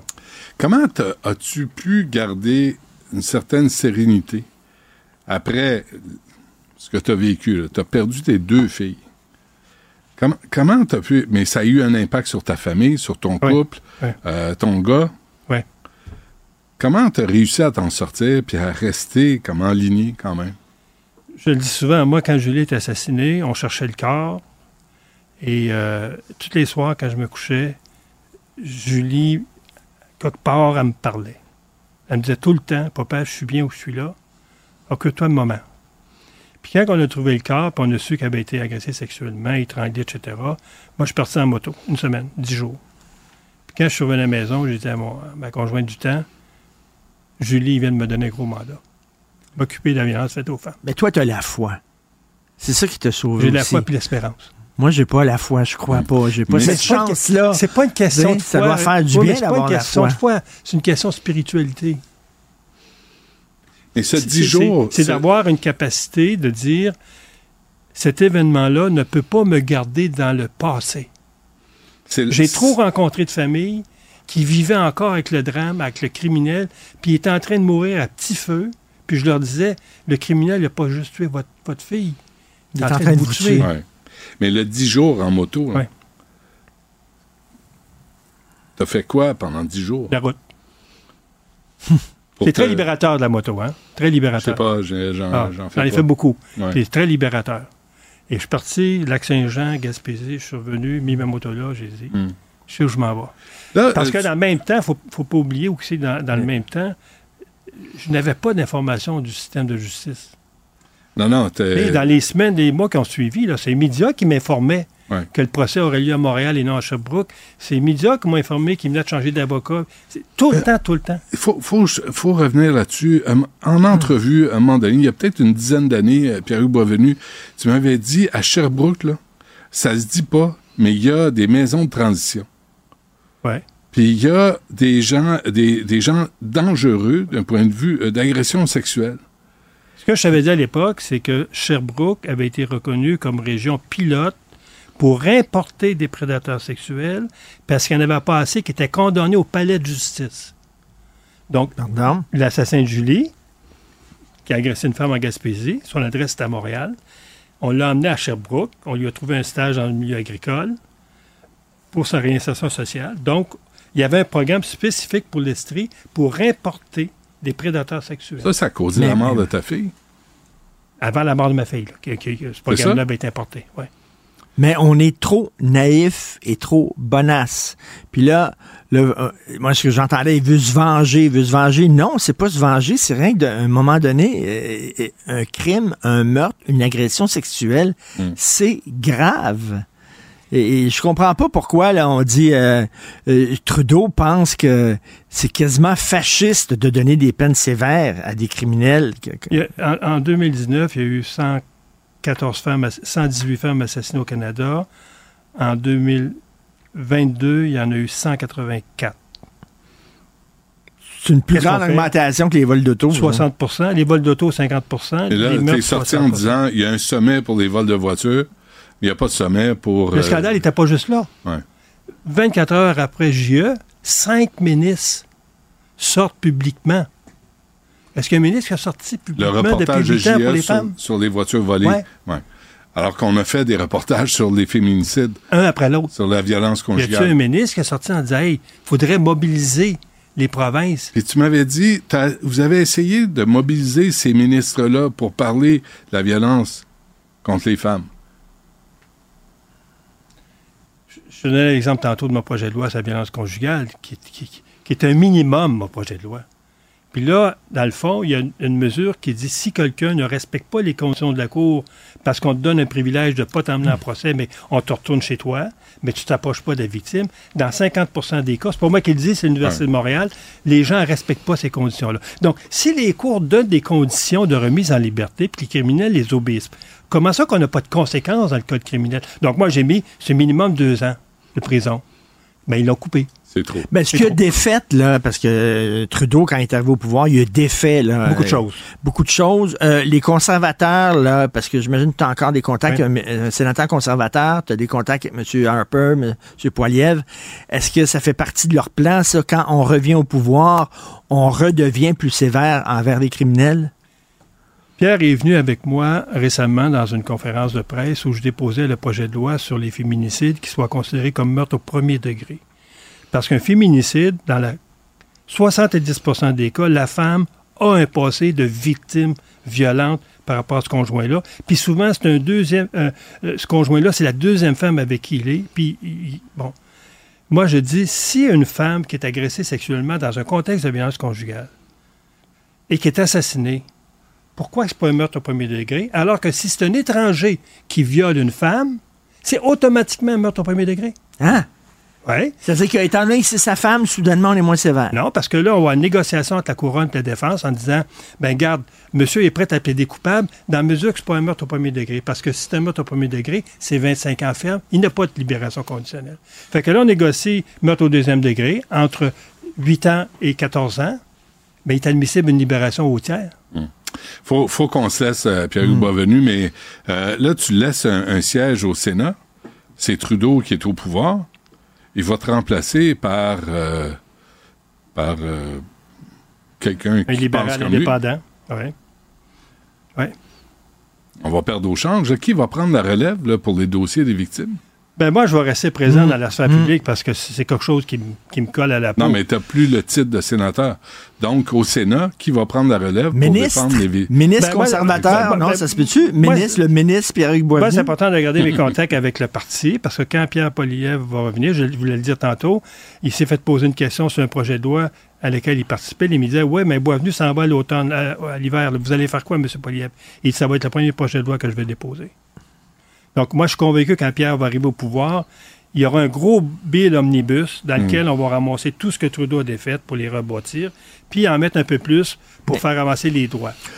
Donc, j'imagine, et Pierre-Hugues, tu dis, c'est Julie qui me dit de faire ça. C'est, j'ai une mission Qui me motive à euh, qui te motive. Donc, la retraite du Sénat, ça veut pas dire que c'est la fin de ton travail. Moi, je pense que je vais atterrir quelque part. Est-ce que je vais atterrir comme candidat dans une élection? Est-ce que je vais atterrir à l'association parce qu'ils ont besoin d'aide aussi? Est-ce que je vais atterrir euh, dans un bureau de ministre pour lui donner un coup de main sur euh, une programmation? Est-ce que je vais atterrir avec vous autres dans un studio? Je ne le sais pas. Mais ce que je me dis, mes filles me préparent quelque chose. Puis c'est, me- Ouais. tu connais ma femme, ma femme me dit ça hier, elle dit quand la journée était partie du Sénat avant-hier, jeudi, la veille, elle dit j'étais inquiète, je savais pas trop trop. Elle m'a dit hier, elle dit quand tu as lu ton discours, je savais que tu t'en vas, je suis plus inquiète. Euh, OK, dernière affaire. Le chapeau bleu, là, est-ce que ça a une signification? Ou c'est juste tes beaux bonhommes puis euh, tu décides de porter ça? C'est mon étiquette conservateur. C'est ça? OK. Pierre-Hugues Non, ben, le bleu se vient avec mes yeux, c'est pour ça. Ouais, ouais, c'est tellement mignon. Hey, Un gros merci. Euh, merci, merci, Merci. d'avoir fait Ouais, merci. au- euh, ce que tu as fait. euh, et tu sais, parce que tu aurais pu t'effondrer. Hein, t'aurais pu, euh, puis Richard, tu as écrit un texte là, qui dit Ouais, ça aussi. ouais, ouais. Tu aurais pu t'effondrer. Merci, Richard. Merci. Euh, puis, tu sais, au- t'as porté cette cause-là, je pense, au- pour le bien commun, pour euh, bien, bien des familles qui ont vécu euh, l'horreur. J'ai toujours dit à l'association que j'ai créée, aux familles, les premières familles membres, on ne peut plus rien pour nous. Ce qu'on va faire, c'est pour celles qui s'en viennent. Pierre-Hugues Boisvenu, on va se retrouver aux prochaines élections. Candidat conservateur. Merci Pierre-Hugues, bonne chance. Hey, merci les deux. Merci.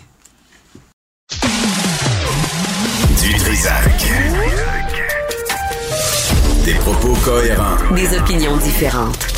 Vous écoutez Du Trisac. Nicole Gibault est avec nous. Euh, Nicole, bonjour. Bonjour, Benoît. Ta perception, toi, de Pierre-Hugues Boisvenu, là, qui prend sa retraite euh, dimanche soir là, au Sénat, tu sais, il a, il, a, il a amené la charte des victimes. Il a quand même amené un- des débats de société importants. Et il n'arrêtera pas.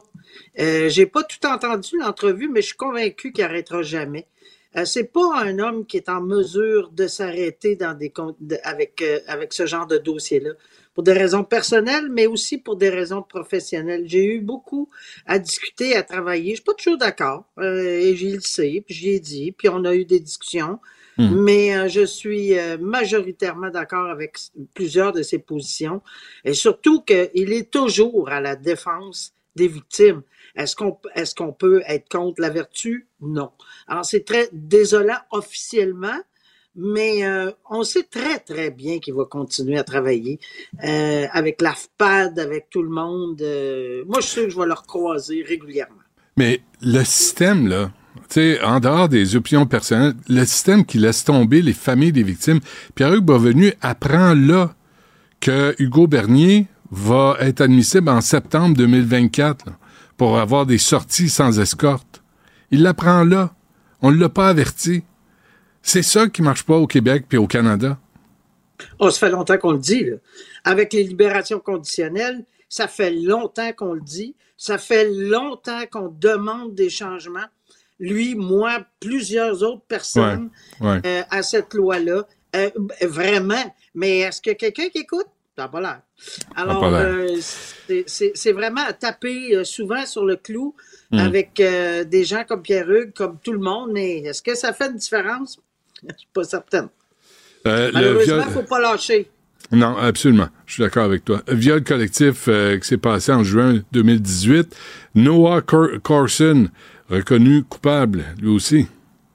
Ben oui, c'est- un, nom connu, là, évidemment. Ouais. Alors, euh, Shane, le, fa- fils de Shane Carson, hein, qui a joué avec le Ouais, Canadien. je pense que oui. Ouais. ouais.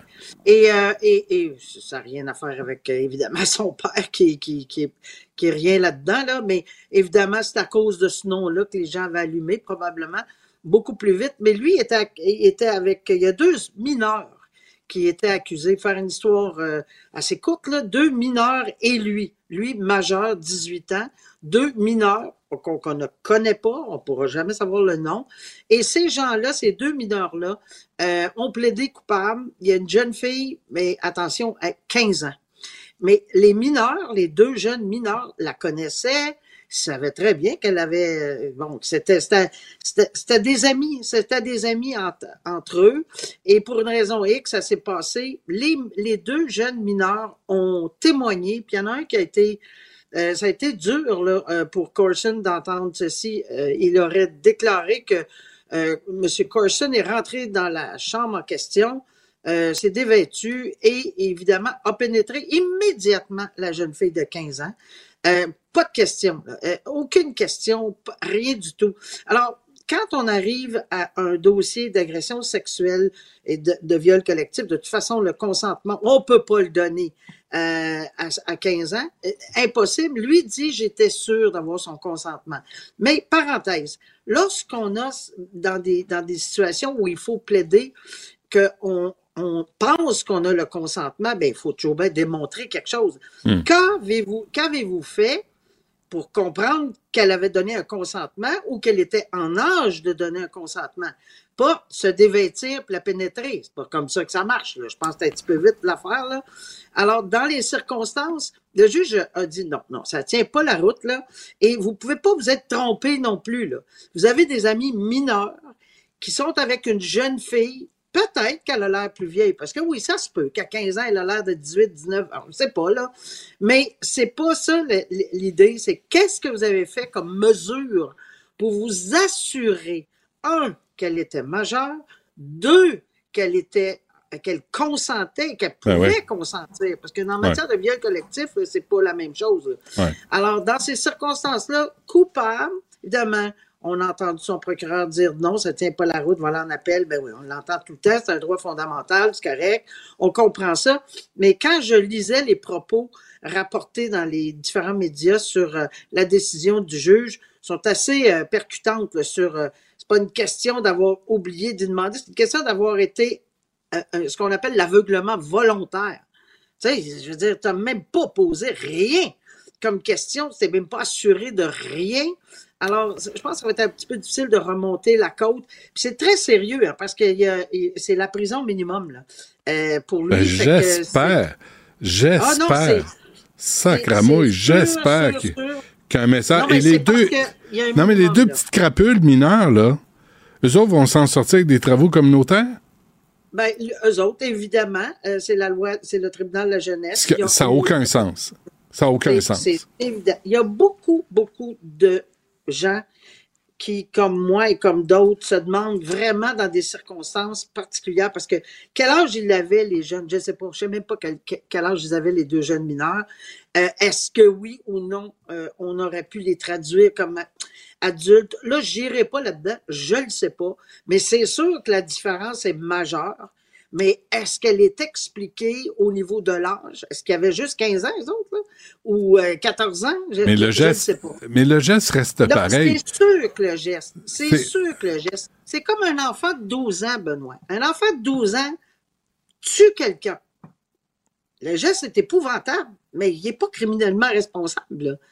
On ne peut pas accuser un enfant de 11 ans puis 12 ans. Mais on peut pas, ici, on peut pas, les- non, mais on peut pas lui donner une médaille non plus, tu sais. C'est là, tu c'est sais. sûr qu'on ne donne pas de médaille. là. Ben, Asti, des fois, là, tu sais, tu regardes hier la mairesse Plante qui va au sommet sur les vols de véhicules, puis elle dit 50% le SPVM sort les chiffres, 50% des vols, des arrestations, 12 à 24 ans. Nicole, 12 Oui, à et 24 je ans. Où sais. sont les parents de ces, ces adolescents-là? Justement. Regarde là, Benoît. tu, tu pa- tu touches un bon point. Il est temps qu'on se penche sur des modifications qui s'ajustent au temps en ce moment, en 2024. Il y a Ouais. 25-30 ans passés, on n'avait peut-être pas autant de mineurs.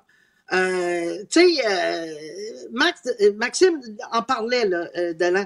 Il disait effectivement que n'y a jamais tant vu de, de mineurs. Moi non plus. Alors, on voit énormément de mineurs. On peut ajuster en conséquence et Ouais. les sentences et les lois? Et, tu sais, juste se faire un petit... euh, euh, un- essayer de se mettre là dans la position de 2024 en ce moment. Est-ce qu'on peut- Si ça monte, Est-ce qu'on peut, Nicole, tenir les parents en partie responsables? Je ne dis voilà, pas totalement regarde. responsables, mais en partie responsables. C'est le deuxième sujet. C'est aux États-Unis, mais c'est la raison pour laquelle je l'ai mis. Le deuxième sujet, puis on va y répondre en même temps, qu'est-ce que c'est? C'est extrêmement intéressant parce qu'aux États-Unis, le père, son procès va avoir lieu le 9 avril, mais la mère, ça fait jaser aux États-Unis comme j'ai rarement vu, partout, partout, partout, au Michigan, vient d'être trouvée coupable d'homicide involontaire. Pourquoi? Parce que son jeune fils de 15 ans a tué quatre personnes dans une école et en a blessé six avec une arme qui avait été donnée en cadeau par leurs parents à Noël. Mmh, Un jeune qui n'aimait, qui, qui allait pas bien, de toute évidence, il savait. En plus, la mère savait, le père aussi, et qui allait pas très bien. Pour y changer d'idée, on y a acheté un gun, puis on a acheté des munitions, puis on, est allé dans un champ de tir euh, avec lui pour le préparer. Le jour même de- des incidents, pour, euh, pour arriver à l'histoire, le jour même des incidents, l'école appelle, dit écoutez, il dessine des affaires épouvantables, il y a du sang partout sur ces dessins. On est très inquiets. Ils ne savent pas là, que, que, le jeune a eu évidemment un fusil en cadeau de ses parents. On n'a pas la même ment- mentalité au Canada, Ouais, là, mais ouais. quand même, on va y arriver pour le criminellement responsable. J'arrive. Fait que tout ça pour dire que c'est effectivement ce qui est arrivé aux États-Unis. Coupable, lui, le jeune, à vie. Lui, il a eu une sentence à vie en prison, 15 ans. Oui, ça arrive. Aux États-Unis, Ah ouais. c'est 15, Ouais. c'est 15 ans à prison à vie, puis il est pas bien, là. Moi, ça, des fois, là, je, je me dis, si les gens sont pas très bien à 15 ans, faut attention, là, tu sais, à vie. Mais Ah oui. bon, il y a eu une prison à vie, puis sa mère euh, et son père, sa mère risque 15 ans, son père aussi s'y est trouvé coupable. Au Canada, non. Au Canada, on ne peut pas être tenu criminellement responsable des gestes de notre enfant mineur, mais au civil, oui. Par contre, au criminel, tu ne peux pas être- tu, tu seras pas accusé d'homicide involontaire si ton jeune, ça va tuer tout le monde. Par contre, Ouais. si tu as participé, si tu as été complice, si tu l'as caché, si tu, tu sais, tout ça. Parce que ça n'existe pas au Canada, euh, quelqu'un qui est obligé de dénoncer. Il y a, il y a un citoyen qui, qui, qui, on me l'a souvent demandé, est-ce qu'on est obligé de dénoncer quelqu'un? On sait qu'il a commis un crime. Est-ce qu'on peut être accusé au criminel si on le dénonce pas? Non. Ça c'est pas comme ça ici. Hum, Mais par contre, n'essayez pas de cacher votre enfant ou de, de le mettre à l'abri euh, parce que là, vous allez être accusé. Puis il y a une, une très fine ligne entre la complicité et euh, évidemment le planifier ou s'il planifie avec l'adolescent ou le jeune. Fait que non, au Canada, on peut pas criminellement, mais au civil, oui, c'est prévu. Mais par contre, les parents, il faudra qu'ils fassent la démonstration qu'ils l'ont bien éduqué, bien surveillé. Pas en lui donnant un gun puis des munitions à Noël. Ça, c'est Ouais. sûr. C'est comme un indice. Hein? Euh, Nicole Gibault, merci. On se reparle mardi prochain. Oui, plaisir. Salut. Bonne fin de semaine. Partagez vos observations avec Benoît Dutrisac par courriel. Dutrisac à commercialcube.radio. Antoine Robitaille est avec nous euh, pour euh, parler de politique, de politics in Québec. Euh, Monsieur Robitaille, bonjour. Ben bonjour, ça va bien? Euh, on t'entend pas, Antoine. Vas-y donc. Ah.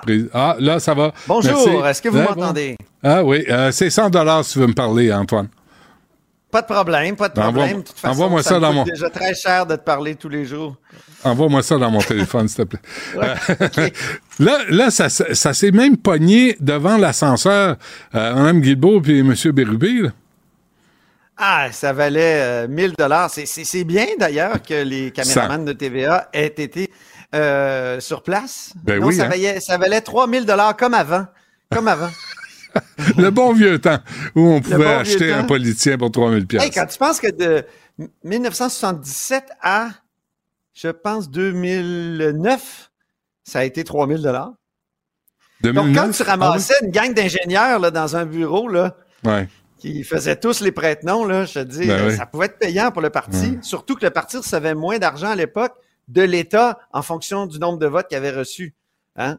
Ouais. Donc, que là, il bien. En tout cas, j'insiste là-dessus. Là, nos nos Ah oui. caméramans étaient là. Mais 3000 dollars, faut rappeler aussi que ceux qui organisaient les prête-noms, la commission Charbonneau nous a révélé ça, obtenaient des contrats publics euh, en échange, là, obtenaient des, des raccourcis pour, pour et avec des extras, faisaient fortune. Ce 3000 pièces là, ils l'amortissaient je sais pas combien de fois. Ah, c'était, c'est- c'était, c'était fabuleux. Puis, tu sais, dans, dans les dépositions de police euh, qu'on avait pu examiner euh, dans le, le- le- le- l'enquête mâchurée, euh, il y avait au moins deux dirigeants de, de grandes compagnies de génie conseil qui s'étaient fait dire par Marc Bibot. En tout cas, c'est ce qu'ils ont dit là, devant les Mhm. policiers sous serment, que Marc Bibot leur avait dit j'ai de l'influence sur les contrats. Et euh, mais pour ça, euh, pour euh, pour que je puisse exercer cette influence-là, ben il faut donner au parti. Ouais. Euh, donc, on n'est pas dans le même cas de figure. Puis tu sais, depuis le début, je défends pas mal euh, la coalition Avenir Québec en disant, écoute, c'est sûr que. Mais là, là, j'avoue qu'hier, là, Ouais, ouais. ouais. j'ai- un peu changé d'idée. Ben, pas aussi. changé d'idée, mais je trouve que le, le phénomène qu'on nous a exposé hier est vraiment déplorable. C'est une façon de faire, là. C'est pas des maladresses, c'est pas des erreurs, c'est une Ça- façon de Ça a faire. vraiment l'air d'un système, Benoît, t'as raison. On dirait qu'il y a une directive en haut lieu que, tu sais, euh, on a dit aux employés de bureau, si jamais il y a quelqu'un qui tient à rencontrer un ministre, ben, c'est bon de dire à cette personne-là, au citoyen, qui est, est possible, moyennant un petit 100 pièces de, de, de le rencontrer, puis vous allez avoir un bon deux minutes pour exposer votre problème. Euh, Il y a quelqu'un à quelque part qui comprend pas ce que c'est que le financement populaire là, pour dire ça. Euh, et et, et c'est et là, c'est ça que c'est là où je suis Québec solidaire qui dit ça prendrait peut-être une enquête un peu plus large que juste l'enquête de la commissaire à l'éthique qui a refusé d'ailleurs de regarder les derniers cas en disant ben c'est tout à peu près la même affaire. Mais si un système ben, il faudrait euh, le mettre au jour et, et, et, et c'est problématique. Donc on n'est pas dans un dans un cas de figure du type Marc Bibot euh, 2003, 2004, 2005, on, mais on est puis de, 2008, hein, c'est la pire année. Euh, on, mais on est dans quelque chose quand même de, de très malaisant où on dit, on essaie de moyenner, euh, tu sais, de, de, de, de, de Monnayer, pardon, Ouais, ouais. monnayer, excuse. Dans Euh, un restaurant. Dans un restaurant. Fait que ma- Ouais, c'est Guilbeault ça. se pointe là. Elle peut pas dire, je le savais pas. Elle est là au restaurant Ben avec du monde en sachant très bien qu'ils ont payé de 100 pièces pour la rencontrer. Ben, c'est pas Ben, vrai, là. peut- Arrêtez de nous remplir, là. Peut-être qu'elle ne savait pas, puis d'où sa colère hier d'avoir été prise là-dedans. Eh, Ben, Parce que ça semble être le bureau de Marilyn Picard, tu sais, qui, qui, je vais le dire, là, elle fait pas de la politique. C'est pas le genre de, de, de femme, je sais pas si tu la connais, tu sais qui elle est. euh, Ouais. C'est une femme qui a été très éprouvée par la vie, Ouais. euh, qui, qui, qui est dans un cas qui ressemble à, à celui euh, de- du couple euh. Donc, euh, et- et- bon, c'est- c'est son bureau qui a fait l'erreur. Puis là, il faudrait savoir comment ça qu'ils en sont venus à proposer quelque chose comme ça à ce couple-là. Puis moi, je comprends, même si je trouve que Geneviève Guilbeault a manqué de sensibilité totalement dans son point de presse, puis elle s'est même, euh, elle, elle est même, euh, comment dire, euh, elle s'est s'est fait retourner comme une crêpe Pascal, par Pascal Bérubé dans le couloir juste avant Ouais. parce qu'elle elle a Est-ce essayé de, de lui en enfoncer une. là. Antoine, je pense qu'on l'a, On a la peut-être vidéo. l'extrait, hein? Ouais, Ah, je bah, pense. euh, Est-ce qu'on l'a, Philippe? Oui, euh, on peut la faire jouer. Oublié de rappeler que t'as invité François Legault, toi, t'es pas Oui, il, était pas ministre. C'est pas une bonne idée pour toi. C'est en 2009, il était pas ministre. Puis Par en contre- 2012, 2012, il était pas ministre non plus. est-ce que tu faisais des coteaux quand t'étais ministre du Tourisme? Est-ce que tu veux que je parle des 42 peuples? Et là, dommage qu'on n'ait pas la vidéo de ça, parce que euh, Mme Guilbeault est pas de bonne humeur, puis elle lui détourne, tu elle se détourne de lui, là, puis genre, je, je t'haïs tellement, toi. Là. C'est- Ouais. Mais, c'est tout elle, hein. C'est- une femme comme ça qui, euh, qui est très, euh, qui a beaucoup d'aplomb, qui est très vindicative et euh, c'est sûr que puis Pascal Bérubé connaissait ses dates là. C'est vrai que 2012, la coalition Avenir Québec était fondée. Je pense pas que Pascal Bérubé aurait invité François Legault. Ben oui. Sauf que il faut rappeler quand même que Pascal Bérubé, quand il était ministre, il dit il y a un cocktail, tu sais, juste une fois au chalet, là, euh, dont la formulation de l'invitation était un peu malaisante parce que il y avait du speed dating aussi à l'époque au PQ avec euh, avec Nicolas euh, Nicolas Marceau. Marceau, Ouais. le, le ministre des Finances et tout ça. Donc euh, c'est une pratique qui, qui semble euh, comment dire, et qui, qui- qui était bien établie dans les euh, partis politiques. Ouais. euh, Mais, mais là, euh, faut, c'est faudrait sûr que, que la- quand tu es au pouvoir, c'est différent. Puis on l'a vu à la commission Charbonneau, hein, Benoît, tu te souviens? Ouais. Il, y avait des succès de financement quand il était au pouvoir. Hmm. Peut-être qu'il faudrait des règles spéciales pour les partis qui sont au pouvoir. Parce que eux, là, vous n'avez pas le droit d'inviter les ministres. Les ministres euh, devr- sont là pour, repré- pour servir l'État, pour servir les citoyens. Ce ne sont pas des consultants de McKinsey. C'est- un moment donné, c'est comme une maladie là, qui, qui se propage. Tu sais, tout le monde devient. temps- devient- tout le monde temps, doit être payé des- puis si on veut leur parler.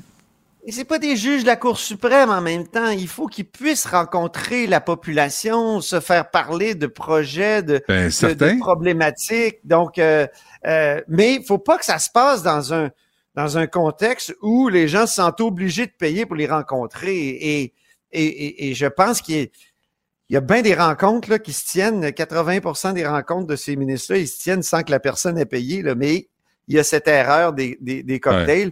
Puis il y a cette Uber Pas, pas une erreur, de- excuse-moi. Euh, je laisse pas passer. ça. C'est pas une erreur. Puis euh, Mme Guilbeault était dans Ah, un raison. Je pense qu'il y a un système. Je pense qu'il y que c'est une façon de faire. Ouais, ouais. Parce que là, Je pense aujourd'hui qu'il y, y a quelque chose comme une consigne Hmm. euh, et, et, euh, et il faudrait investiguer. Mais on n'est quand même pas toujours dans, dans la commission on Charbonneau. on n'est pas là non plus. C'est quelque chose entre les deux. Euh, Je suis Madame, content euh, qu'on ait toutes ces nuances-là. ouais, je pense, oui, c'est important. C'est Euh, important parce que notre vie publique ne peut pas être ça avec des politiciens qui se sentent complètement euh, obligés d'être euh, dans des tours d'ivoire. euh, Ouais. tu sais, euh, non, il faut qu'ils rencontrent le Mais- monde. C'est ça la politique. Mais ils doivent être disponibles aussi, là. Ils doivent être disponibles aux gens, aux groupes, pas juste aux lobbyistes, pas juste aux, Ouais. aux, amis de McKenzie, pas juste aux amis de Fitzgibbons. Tu sais, il faut qu'ils soient disponibles aux citoyens qui ont des préoccupations, euh, tu sais, qui, qui leur tiennent à cœur, puis ils sont là pour représenter les citoyens. Puis moi, dire quelque chose. Asti, quand c'est le temps des élections, là, sont-tu pas nos meilleurs amis quand ils cognent à la porte chez nous, là, pour avoir le vote? Mais quand ils même sont des élus... entrevues à Benoît Dutrisac dans ce Ah, temps-là. ah, puis de- ouais, peut-être. Là, là, c'est un signe. Mais une fois qu'ils sont juste au après pouvoir, les élections qu'on aimerait Ah, qu'ils donnent des entrevues des fois. bye bye, tu sais, euh, toute la gang, Bonardel, Kerr, euh, euh, Roberge, euh, tout- toute la gang, là, ils deviennent des fantômes. Casper, le, fantôme de la CAQ. Ben, moi, à la haut sur la colline en fin de semaine, j'ai quand Ouais. même pu discuter avec M. Fitzgibbon Bravo. sur Bravo. tu- l'intelligence artificielle. Ah oui, tu l'as c'est attrapé avec un piège à que écoute, il y a, y a- sais, tous nos champions en intelligence artificielle ont de la misère actuellement. là. Je pense Ben que c'est important d'en discuter aussi. Et Mm. puis, euh, est-ce que l'intelligence artificielle, c'est juste une occasion ou une série d'occasions économiques et, et financières ou est-ce que c'est aussi, euh, est-ce que ça lui fait peur un petit peu, là, parce que Yoshua Bengio puis euh, tous les spécialistes de l'intelligence artificielle maintenant sont passés dans le camp des, des, des, euh, des- des pessimistes. Oui. Euh, et puis, il lance euh, des lanceurs d'alerte. En fait, là. souhaitons que M. Fitzgibbon fasse ses, ses devoirs si on parle d'intelligence artificielle. Parce que c'est pas parce que t'es ministre faire, que tu euh, connais tout. Il a annoncé une loi cadre. Là. Il, a eu, il a reçu le rapport de l'innovateur en chef, puis il a annoncé une loi cadre. Il, nous, il nous en parle un peu dans l'entrevue à quoi ça pourrait ressembler. Il y a pas beaucoup de détails hein, pour l'instant. C'est pas Ah évident de- d'encadrer l'intelligence artificielle. Ouais. Ça évolue, hein? Ça évolue vite, plus vite que nous autres. Ouais, ouais. Euh, un mot sur euh, Mme Duranceau qui, euh, Ben- qui change pas d'avis facilement. Non, effectivement, elle est, si on veut le dire positivement, elle est tenace. Si on veut le dire négativement, elle est entêtée. En tout cas, elle a défendu ce matin mordicus son projet de loi dans une interpellation. Ça, c'est une espèce de grande période de questions du vendredi matin. Euh, et, et juste sur un sujet et juste avec euh, un ministre. Donc, le, processus législatif est presque terminé. Le projet de loi 31, il va être euh, adopté la semaine prochaine. Euh, Est-ce que ce sont des vraies solutions à la crise du logement? Moi, c'est la question que je me pose là-dedans. Euh, mais on est devant le débat sur, sur la crise du logement, puis le débat législatif, entre autres, je trouve qu'il est, tiraillé en deux extrêmes. Là. Il y a comme deux visions qui s'affrontent ceux qui voudraient, comme Québec solidaire, au fond, qu'on nationalise pratiquement le secteur de l'habitation, euh, que ce qui est un, un, registre des loyers, qu'on qu'on investisse massivement, que ce soit finalement l'État euh, presque exclusivement qui, qui construise euh, euh, tous les, les, les, logements pour euh, les personnes en difficulté, euh, tout ça. Puis l'autre, il y a, il y a la, la, vision, je dirais, des, des propriétaires. Donc là, c'est la libéralisation. Il ne faudrait pas qu'il y ait de règles, puis il faut avantager les propriétaires pour qu'ils puissent avoir envie de construire, puis qu'ils euh, mmh. soient heureux. Moi, je trouve que ces deux extrêmes, Benoît, qui nous amènent euh, dans des cul-de-sac, il faut trouver un équilibre. Ouais. Or, euh, ben là, euh, c'est ce que nous propose le projet de loi. Il y a, il y a des, un, un, équilibre. Certains disent que ça penche beaucoup trop vers les propriétaires, mais il y a quand même là-dedans des éléments pour les locataires. si un locataire répond pas à un avis d'éviction, par exemple, la loi va faire en sorte que on considérera pas qu'il l'a accepté par défaut, comme c'est le cas actuellement. Après ça, euh, la, loi va obliger le propriétaire qui évince un locataire à le dédommager à hauteur d'un mois de loyer par année d'habitation continue dans le logement. Après ça, euh, ça va limiter l'utilisation de la cession de bail. Effectivement, ça, c'est plus du côté euh, des propriétaires. Puis là, Québec solidaire et même d'autres partis s'opposent à ça. et moi, ce qui me fait craindre, moi, ce que, ce que j'aime pas dans le projet de loi, c'est qu'on dit c'est tellement urgent de construire des, logements que quand c'est pour les, euh, les, les, étudiants et pour les logements sociaux, ben on peut faire fi de la réglementation d'urbanisme. Euh, ouais. Déjà qu'avec des règlements d'urbanisme, ce qu'on construit est lettre puis souvent mal implanté. Oui, oui, oui. ça, me fait peur. J'ai pas eu le temps d'en parler. Je recevais M. Garipi de l'Ordre des euh, urbanistes hier. Puis à un moment donné, j'ai pas eu le temps, mais c'est plus avec les architectes qu'il faut aborder la question. Tu sais, les tours à condos qui sont lettres comme des niches ah. à chiens, là. Des boîtes dans des boîtes sur des boîtes avec des boîtes puis des balcons. Tout le temps puis du Windex. Sortez le Windex, il y a de la vitre partout. C'est, juste la vitre. Puis il n'y a plus d'architecture, là. C'est juste des. C'est vrai que ça, ça fait dur. C'est avec des architectes qu'il faut imagine, parler de ça. Imagine ouais. si on lève les quelques petites règles d'urbanisme hey qui existent boy. parce qu'on dit que ça presse. Ouais, ça va Moi, être ça, joli. Ça hein? fait pas. Ou, ben là, il y a aussi il y a la possibilité de la collusion, la, collusion euh, la, la, corruption, mm -hmm, ça, mm. ça a été soulevé aussi par bien des professeurs euh, comme Martine ouais. Valois qui ont étudié la loi et ont donné des entrevues au devoir là-dessus. C'était bien intéressant. Antoine Robitaille, merci. Mets Zipper, puis on se reparle lundi. Salut! Rejoignez Benoît Dutrisac en temps réel par courriel. Dutrisac à commercialcube.radio. Philippe Richard Bertrand. Est-ce que quelqu'un qui calcule, je capote. T'imagines combien ça coûte? Entrepreneur et chroniqueur passionné. Qu'est-ce que tu veux de plus? Philippe Richard Bertrand. Philippe Richard, bonjour. Yes. Bon, il euh, y a euh, le. Qu'est-ce que tu veux? Le premier ministre a un message à lui envoyer? Oui, regardez, moi, je suis un peu tanné de me faire paternalisé par le premier ministre. Je sais pas si tu sais, mais à chaque fois qu'il sort un, il, il fait des erreurs constantes. Là, son entourage doit pas la trouver drôle. Il doit... Genre? Ben, tu sais, euh, tu te rappelles quand il a perdu euh, la, dans l'élection partielle, il est revenu avec le, le, le, troisième lien, etc. Sauf que là, quand on nous dit, euh, euh tu sais, le ministre Fitzgibbon était sorti il y a une couple de mois dire qu'on n'a pas bonne presse à l'international parce que les Québécois, on est chialeux oui. sur l'aide gouvernementale. Mm. Là, le, le, premier ministre, hier, il en a rajouté une couche en disant, va falloir que les Québécois se calment. Excuse-moi, là. Arrête de faire des passes droits pour des multinationales on, on va pas se calmer. On, on, se calmerait. A, on n'a pas de raison de pas être calme. On n'est pas calme parce que l'entreprise québécoise qui a un projet, elle t'a fait chier. Mm. Avec un. Puis, encore une fois, je dis pas s'il faut ou pas un BAP ou, ou toutes les études. Je dis juste que Nordvolt a eu le droit à un passe-droit. Avouez-les, dites-les, oui, on a fait un décret pour que ça aille plus vite. Ouais. Mais dites-nous pas que, ouais, on est chialeux. Parce que hier, c'est vraiment ça. là. Mais Hey, ça me moi, fait- là, excuse-moi, ça me fait penser à l'entrevue qu'on a faite, puis ça a passé dans le beurre. Là. Je sais pas pourquoi personne n'a repris ça, mais l'entrevue avec François Delaney euh, qui arrive, c'est un, un ingénieur, puis Ah oui, j'ai vu, excuse-moi, je cherchais sur le le, toit. le stade olympique. Ah ouais. Et là, lui, il dit attendez, moi j'ai des chiffres. J'ai une proposition, personne veut m'entendre, personne veut me recevoir. Et il est consulté, entre autres, il m'a donné l'exemple par Mitsubishi. Je pense pas que Mitsubishi engagerait un jambon. Hum. Mais là, au Québec, nous autres, lui, il arrive, puis ça correspond pas à, à le- la direction que veut prendre le gouvernement Legault. On l'ignore. on n'invite pas. Et là, là, lui, il disait, entre autres, puis je le rappelle parce que les médias n'ont pas repris cette entrevue-là, puis on aurait dû un peu partout. Il dit, euh, détruire le stade, là, démolir le stade, c'est pas 2,5 milliards. Il dit, moi, ça se fait pour 500 millions. Puis on ramasse la toile aussi avec. Ouais, mais, Il veut mais- pas- mais il juste, veut- il veut si pas tu regardes l'entreprise qui a démoli le pont Champlain, là, Ouais. c'est une opération pas mal plus compliquée. Ouais. Tu sais, pour que ça tombe dans l'eau, euh, Ah ouais. des barges.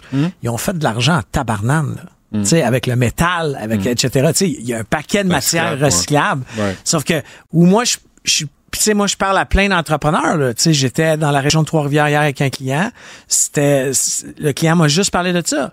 Il dit, moi, là, je vais faire mon agrandissement d'usine sur son terrain, là. À lui, là. Pas de subvention. Il a mis son argent pour son terrain, Mm. qui appartient déjà. Mm. Un agrandissement, il faut une étude environnementale. Il faut l'autorisation de la MRC. Il faut l'autorisation de la ville. Il faut l'autorisation du ministère de l'Environnement. Il faut l'autorisation parce que ça passe pas d'une route du MTQ. Mais Nordvolt, petit décret, Ouais. une feuille que personne n'a le droit de voir. Petit décret, là, une petite signature. Pas de BAP, pas de ci. Puis tu sais, crise de logement, crise de logement, c'est la même affaire. Là. Un prêt, euh, euh, j'ai j'ai oublié le terme, là. Pas- Pardonnable. pardonnable. Ouais, des prêts pardonnables, pas de BAP, petit décret ministériel pour Ouais. pas de BAP. Tu sais, il va dire ça à un entrepreneur, je vais, c'est pas des amis, je les connais pas. Corum, il y avait un super de beau projet, 160 logements. Il y a 22 personnes qui se sont opposées, pas dans ma cour, des citoyens. Plus de projet. C'est terminé. Corum, là, c'était marqué dans l'article, ils ont mis dans la poubelle 2 millions de leur argent, tu sais, d'architectes, euh, de, Wow. tu sais, 2 millions. Ouais. Puis on a besoin de logements.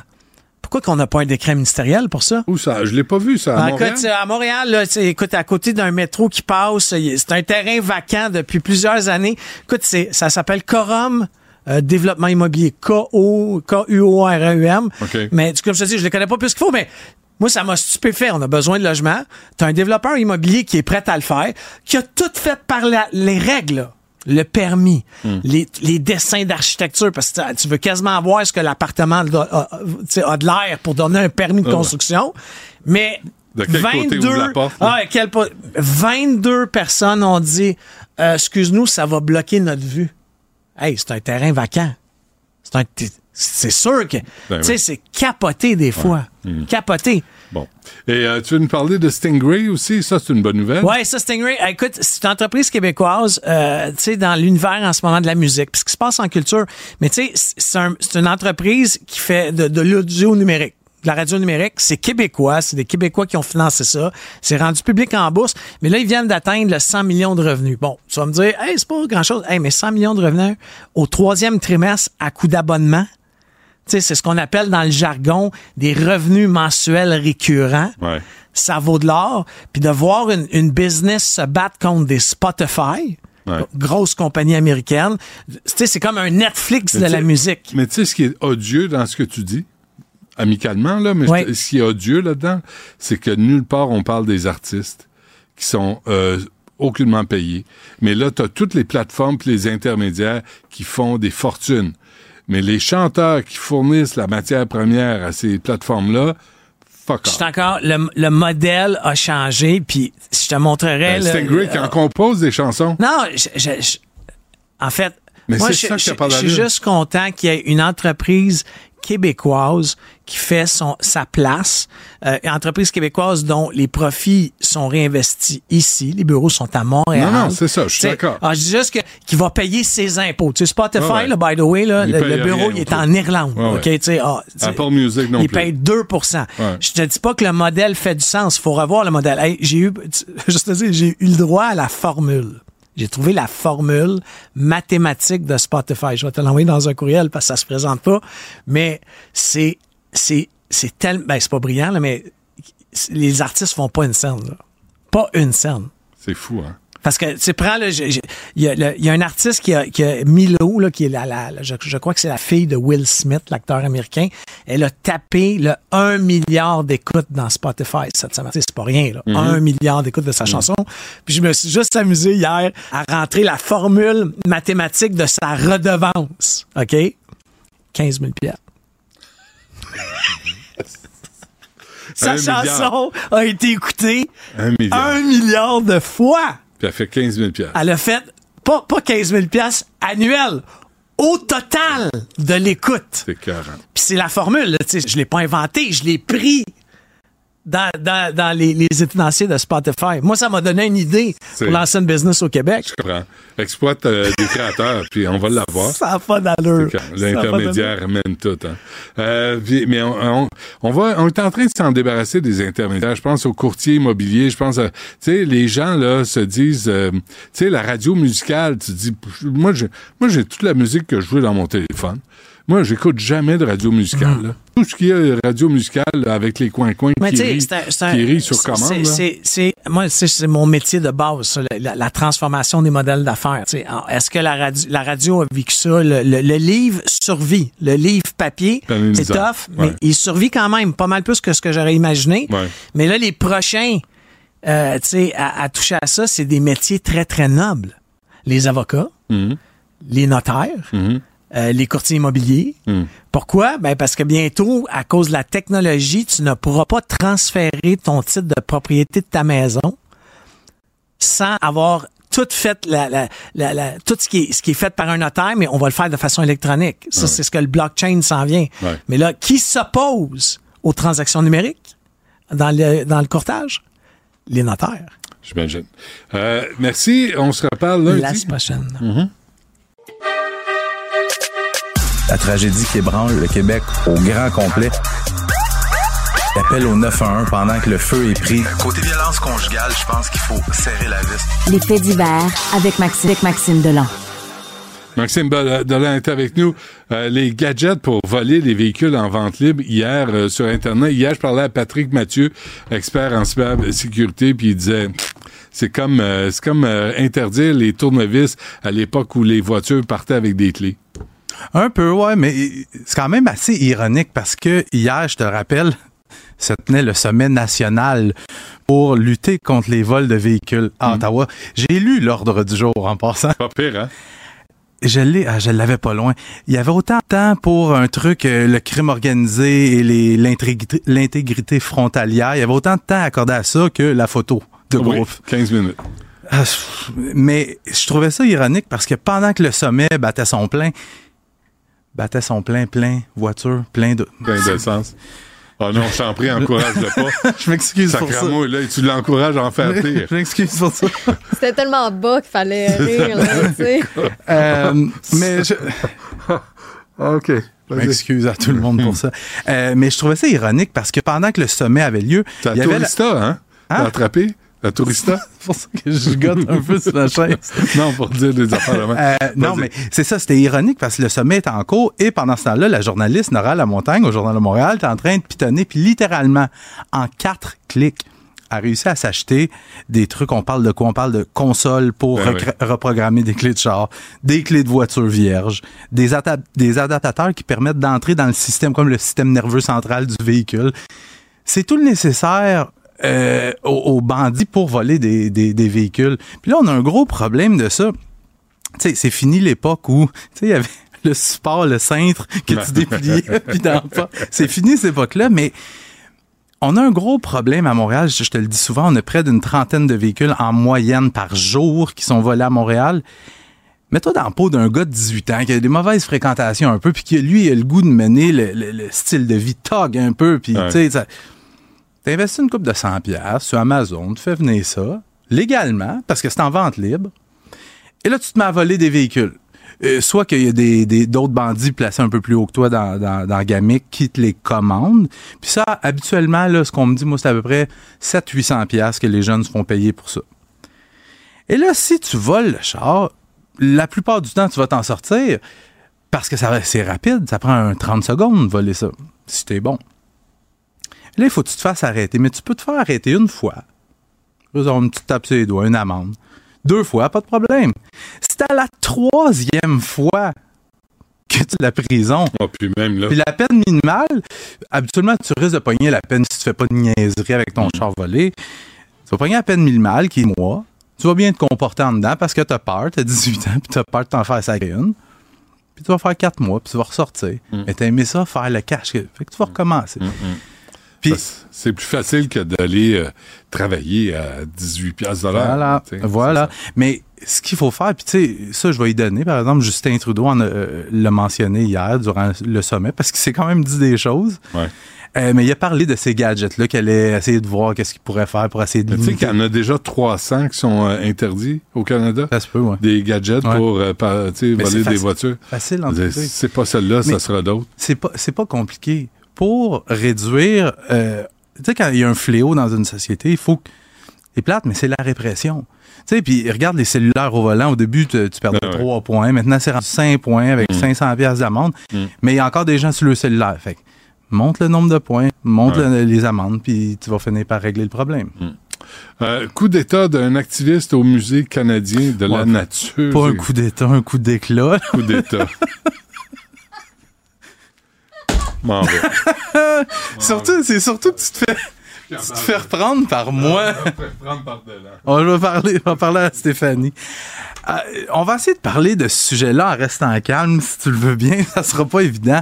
On a vu dans les derniers mois, les dernières années, tu as vu les, euh, les activistes environnementaux qui, qui s'introduisent dans des musées, surtout en Europe, et qui pitchent des soupes, puis des, Ben des oui. cannes de, de soupe au pois, puis de la purée sur des œuvres d'art et tout ça.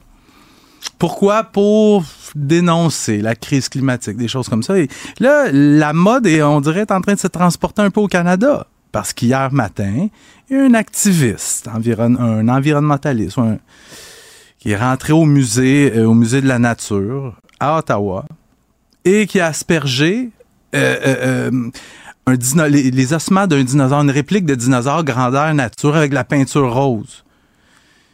Puis là, je- moi, je cherche le lien. J'essaie de me dire, OK, c'est quoi le lien? Puis là, j'ai regardé.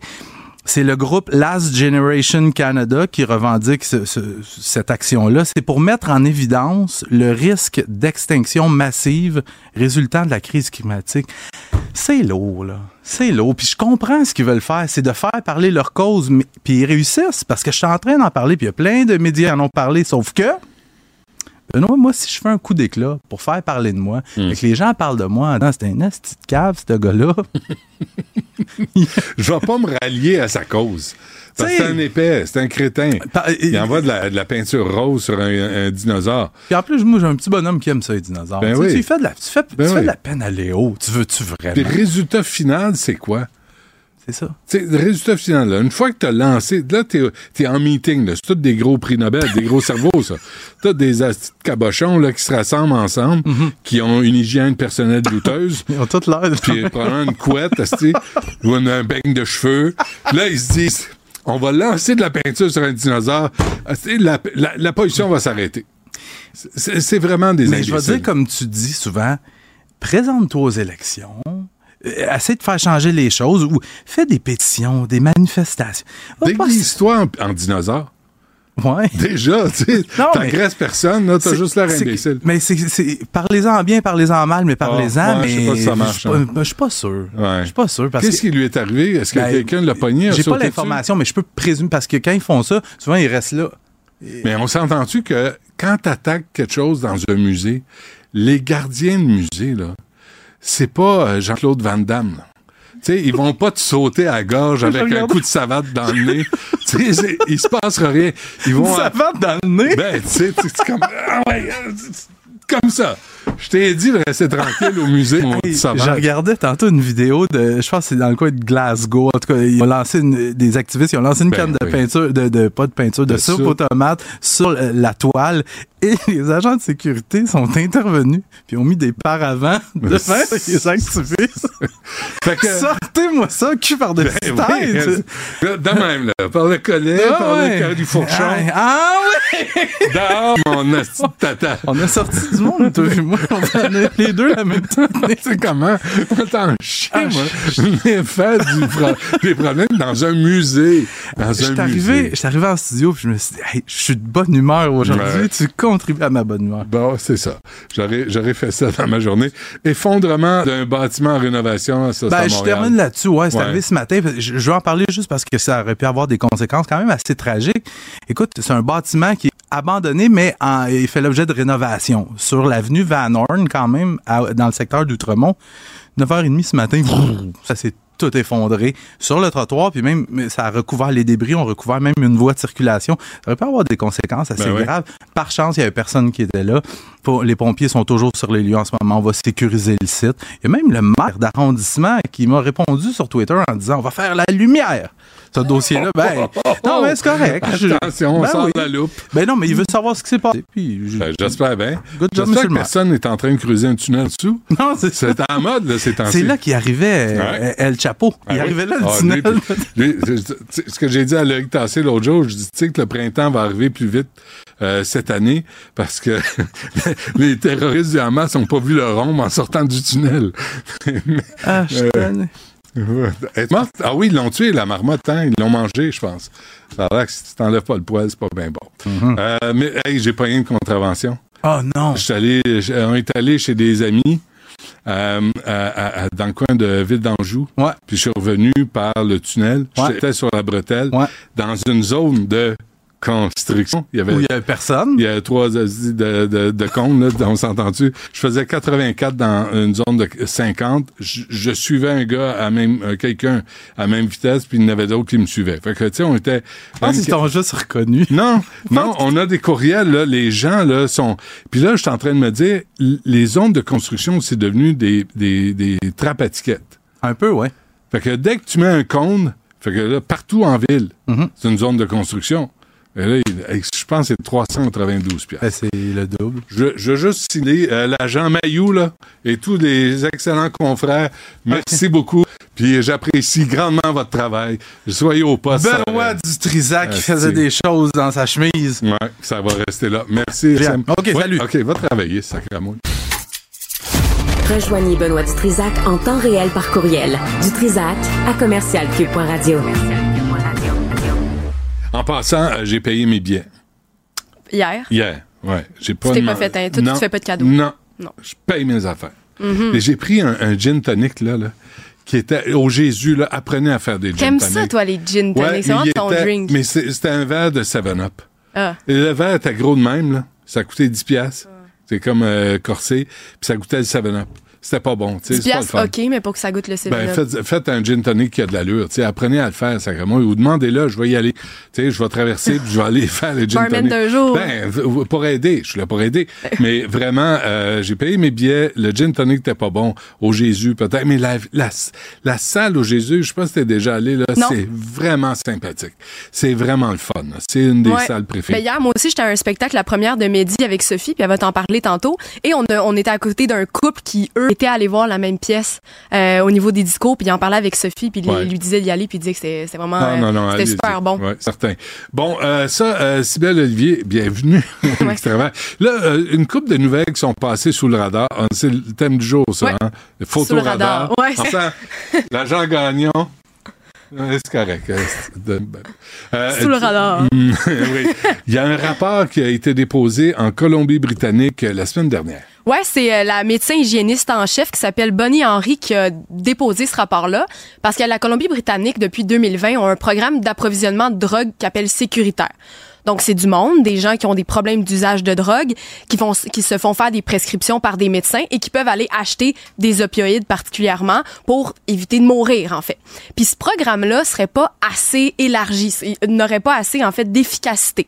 Donc, eux ont produit un rapport pour démontrer justement que le programme n'était pas assez efficace et devait être élargi pour essayer d'aider plus de monde. Parce que concrètement, quelqu'un qui a un problème d'usage doit se faire diagnostiquer par un médecin. Après ça, il s'embarque sur le programme. Après ça, il va chercher sa prescription, puis là, il prend sa drogue. Mais tu sais, il y a à peu près là 4000 personnes, un peu plus de 4000 personnes qui ont accès au programme. Mais dans le rapport, ils disent c'est 150 000 personnes qui en auraient besoin au moins. Tu sais, on le sait, la Colombie-Britannique, à quel point ils ont des difficultés. Je sais plus que 40 000 personnes qui sont mortes de surdose, depuis le début de la crise.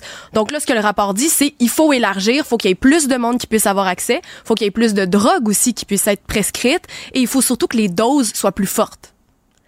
Donc, oui, c'est ça. La pilule est dure à passer pour Ouais, jeu de non, mots. mais- ouais, non, mais surtout dans le contexte. Mais tu sais, il y a, il y a paquet- ça, ça provoque un paquet de réflexions. Tu sais, souviens-toi, Christian Boivin, avec son fils Mathis, Ouais. qui est mort à 15 ans, il, il avait acheté de l'oxycontin. Puis le, le, le bandit qui a vendu cette drogue-là, ben, il s'est empoisonné, il est ça. mort pendant la nuit.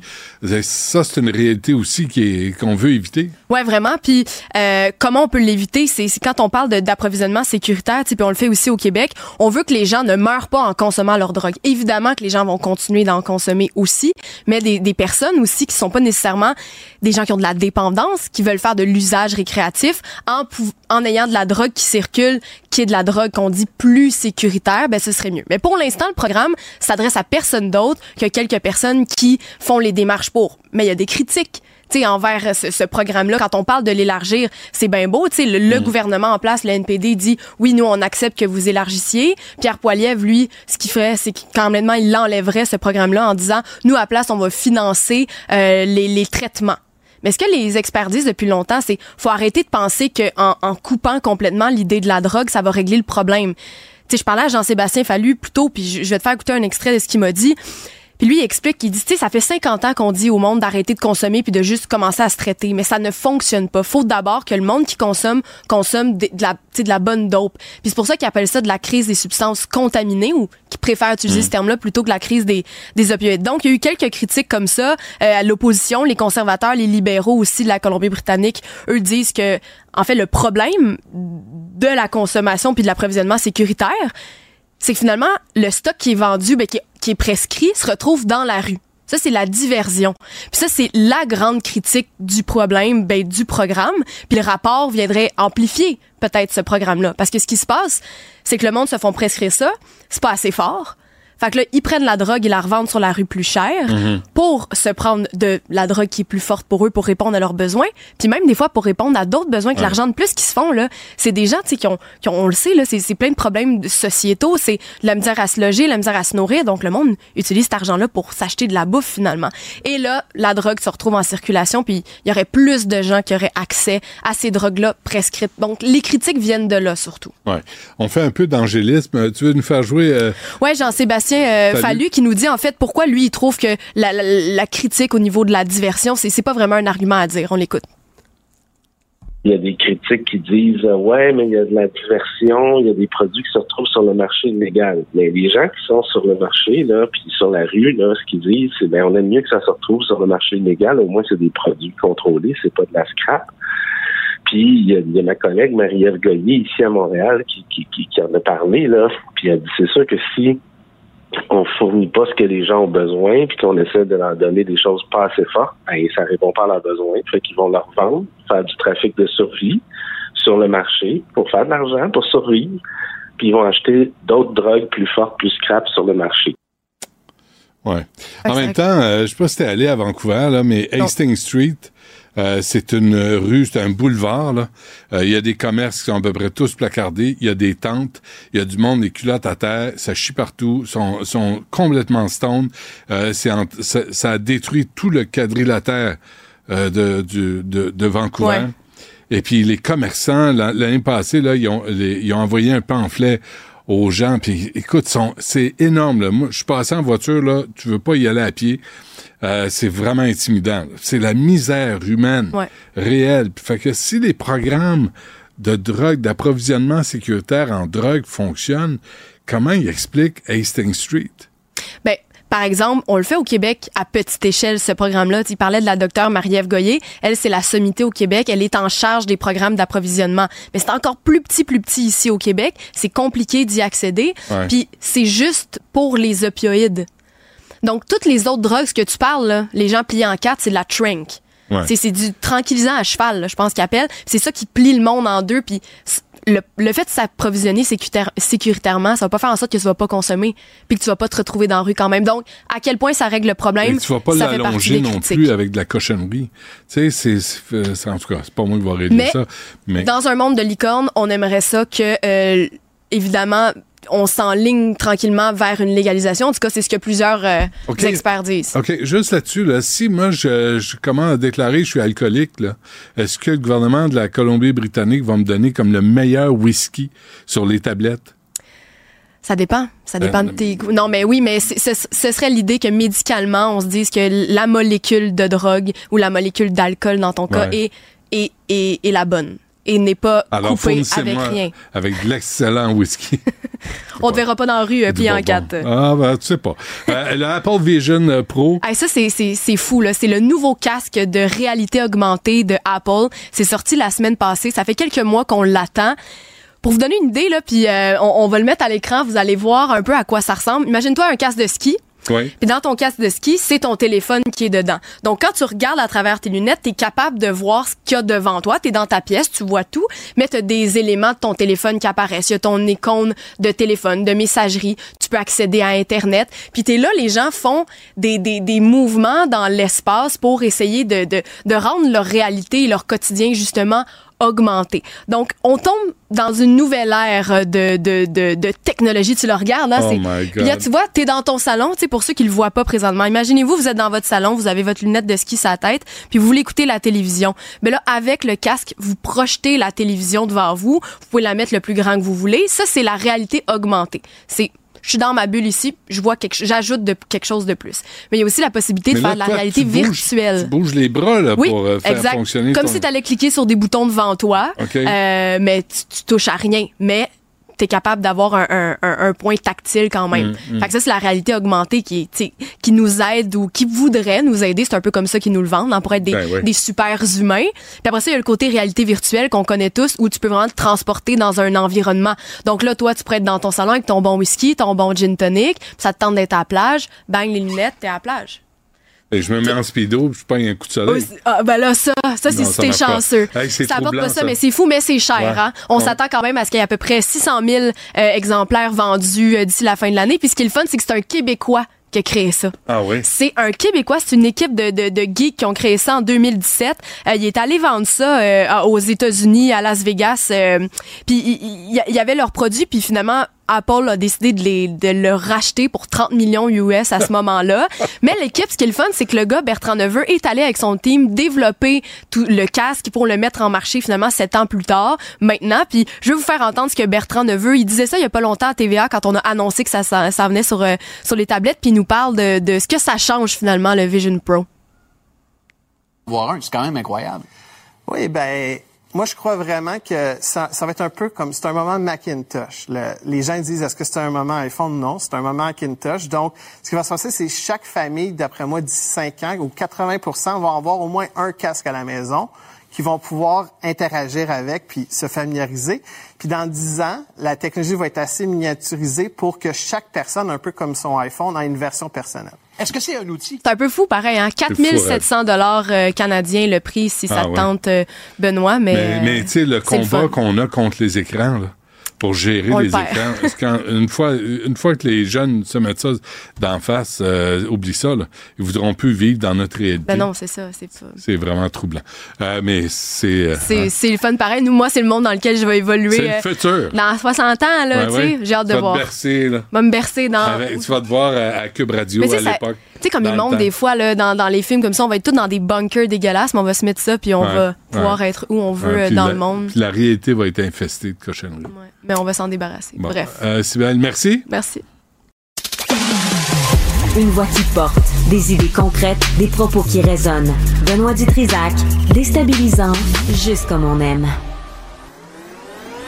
La rencontre du rocher du Trisac. Dans ce cas-ci, est-ce que c'est criminel? Pantoute.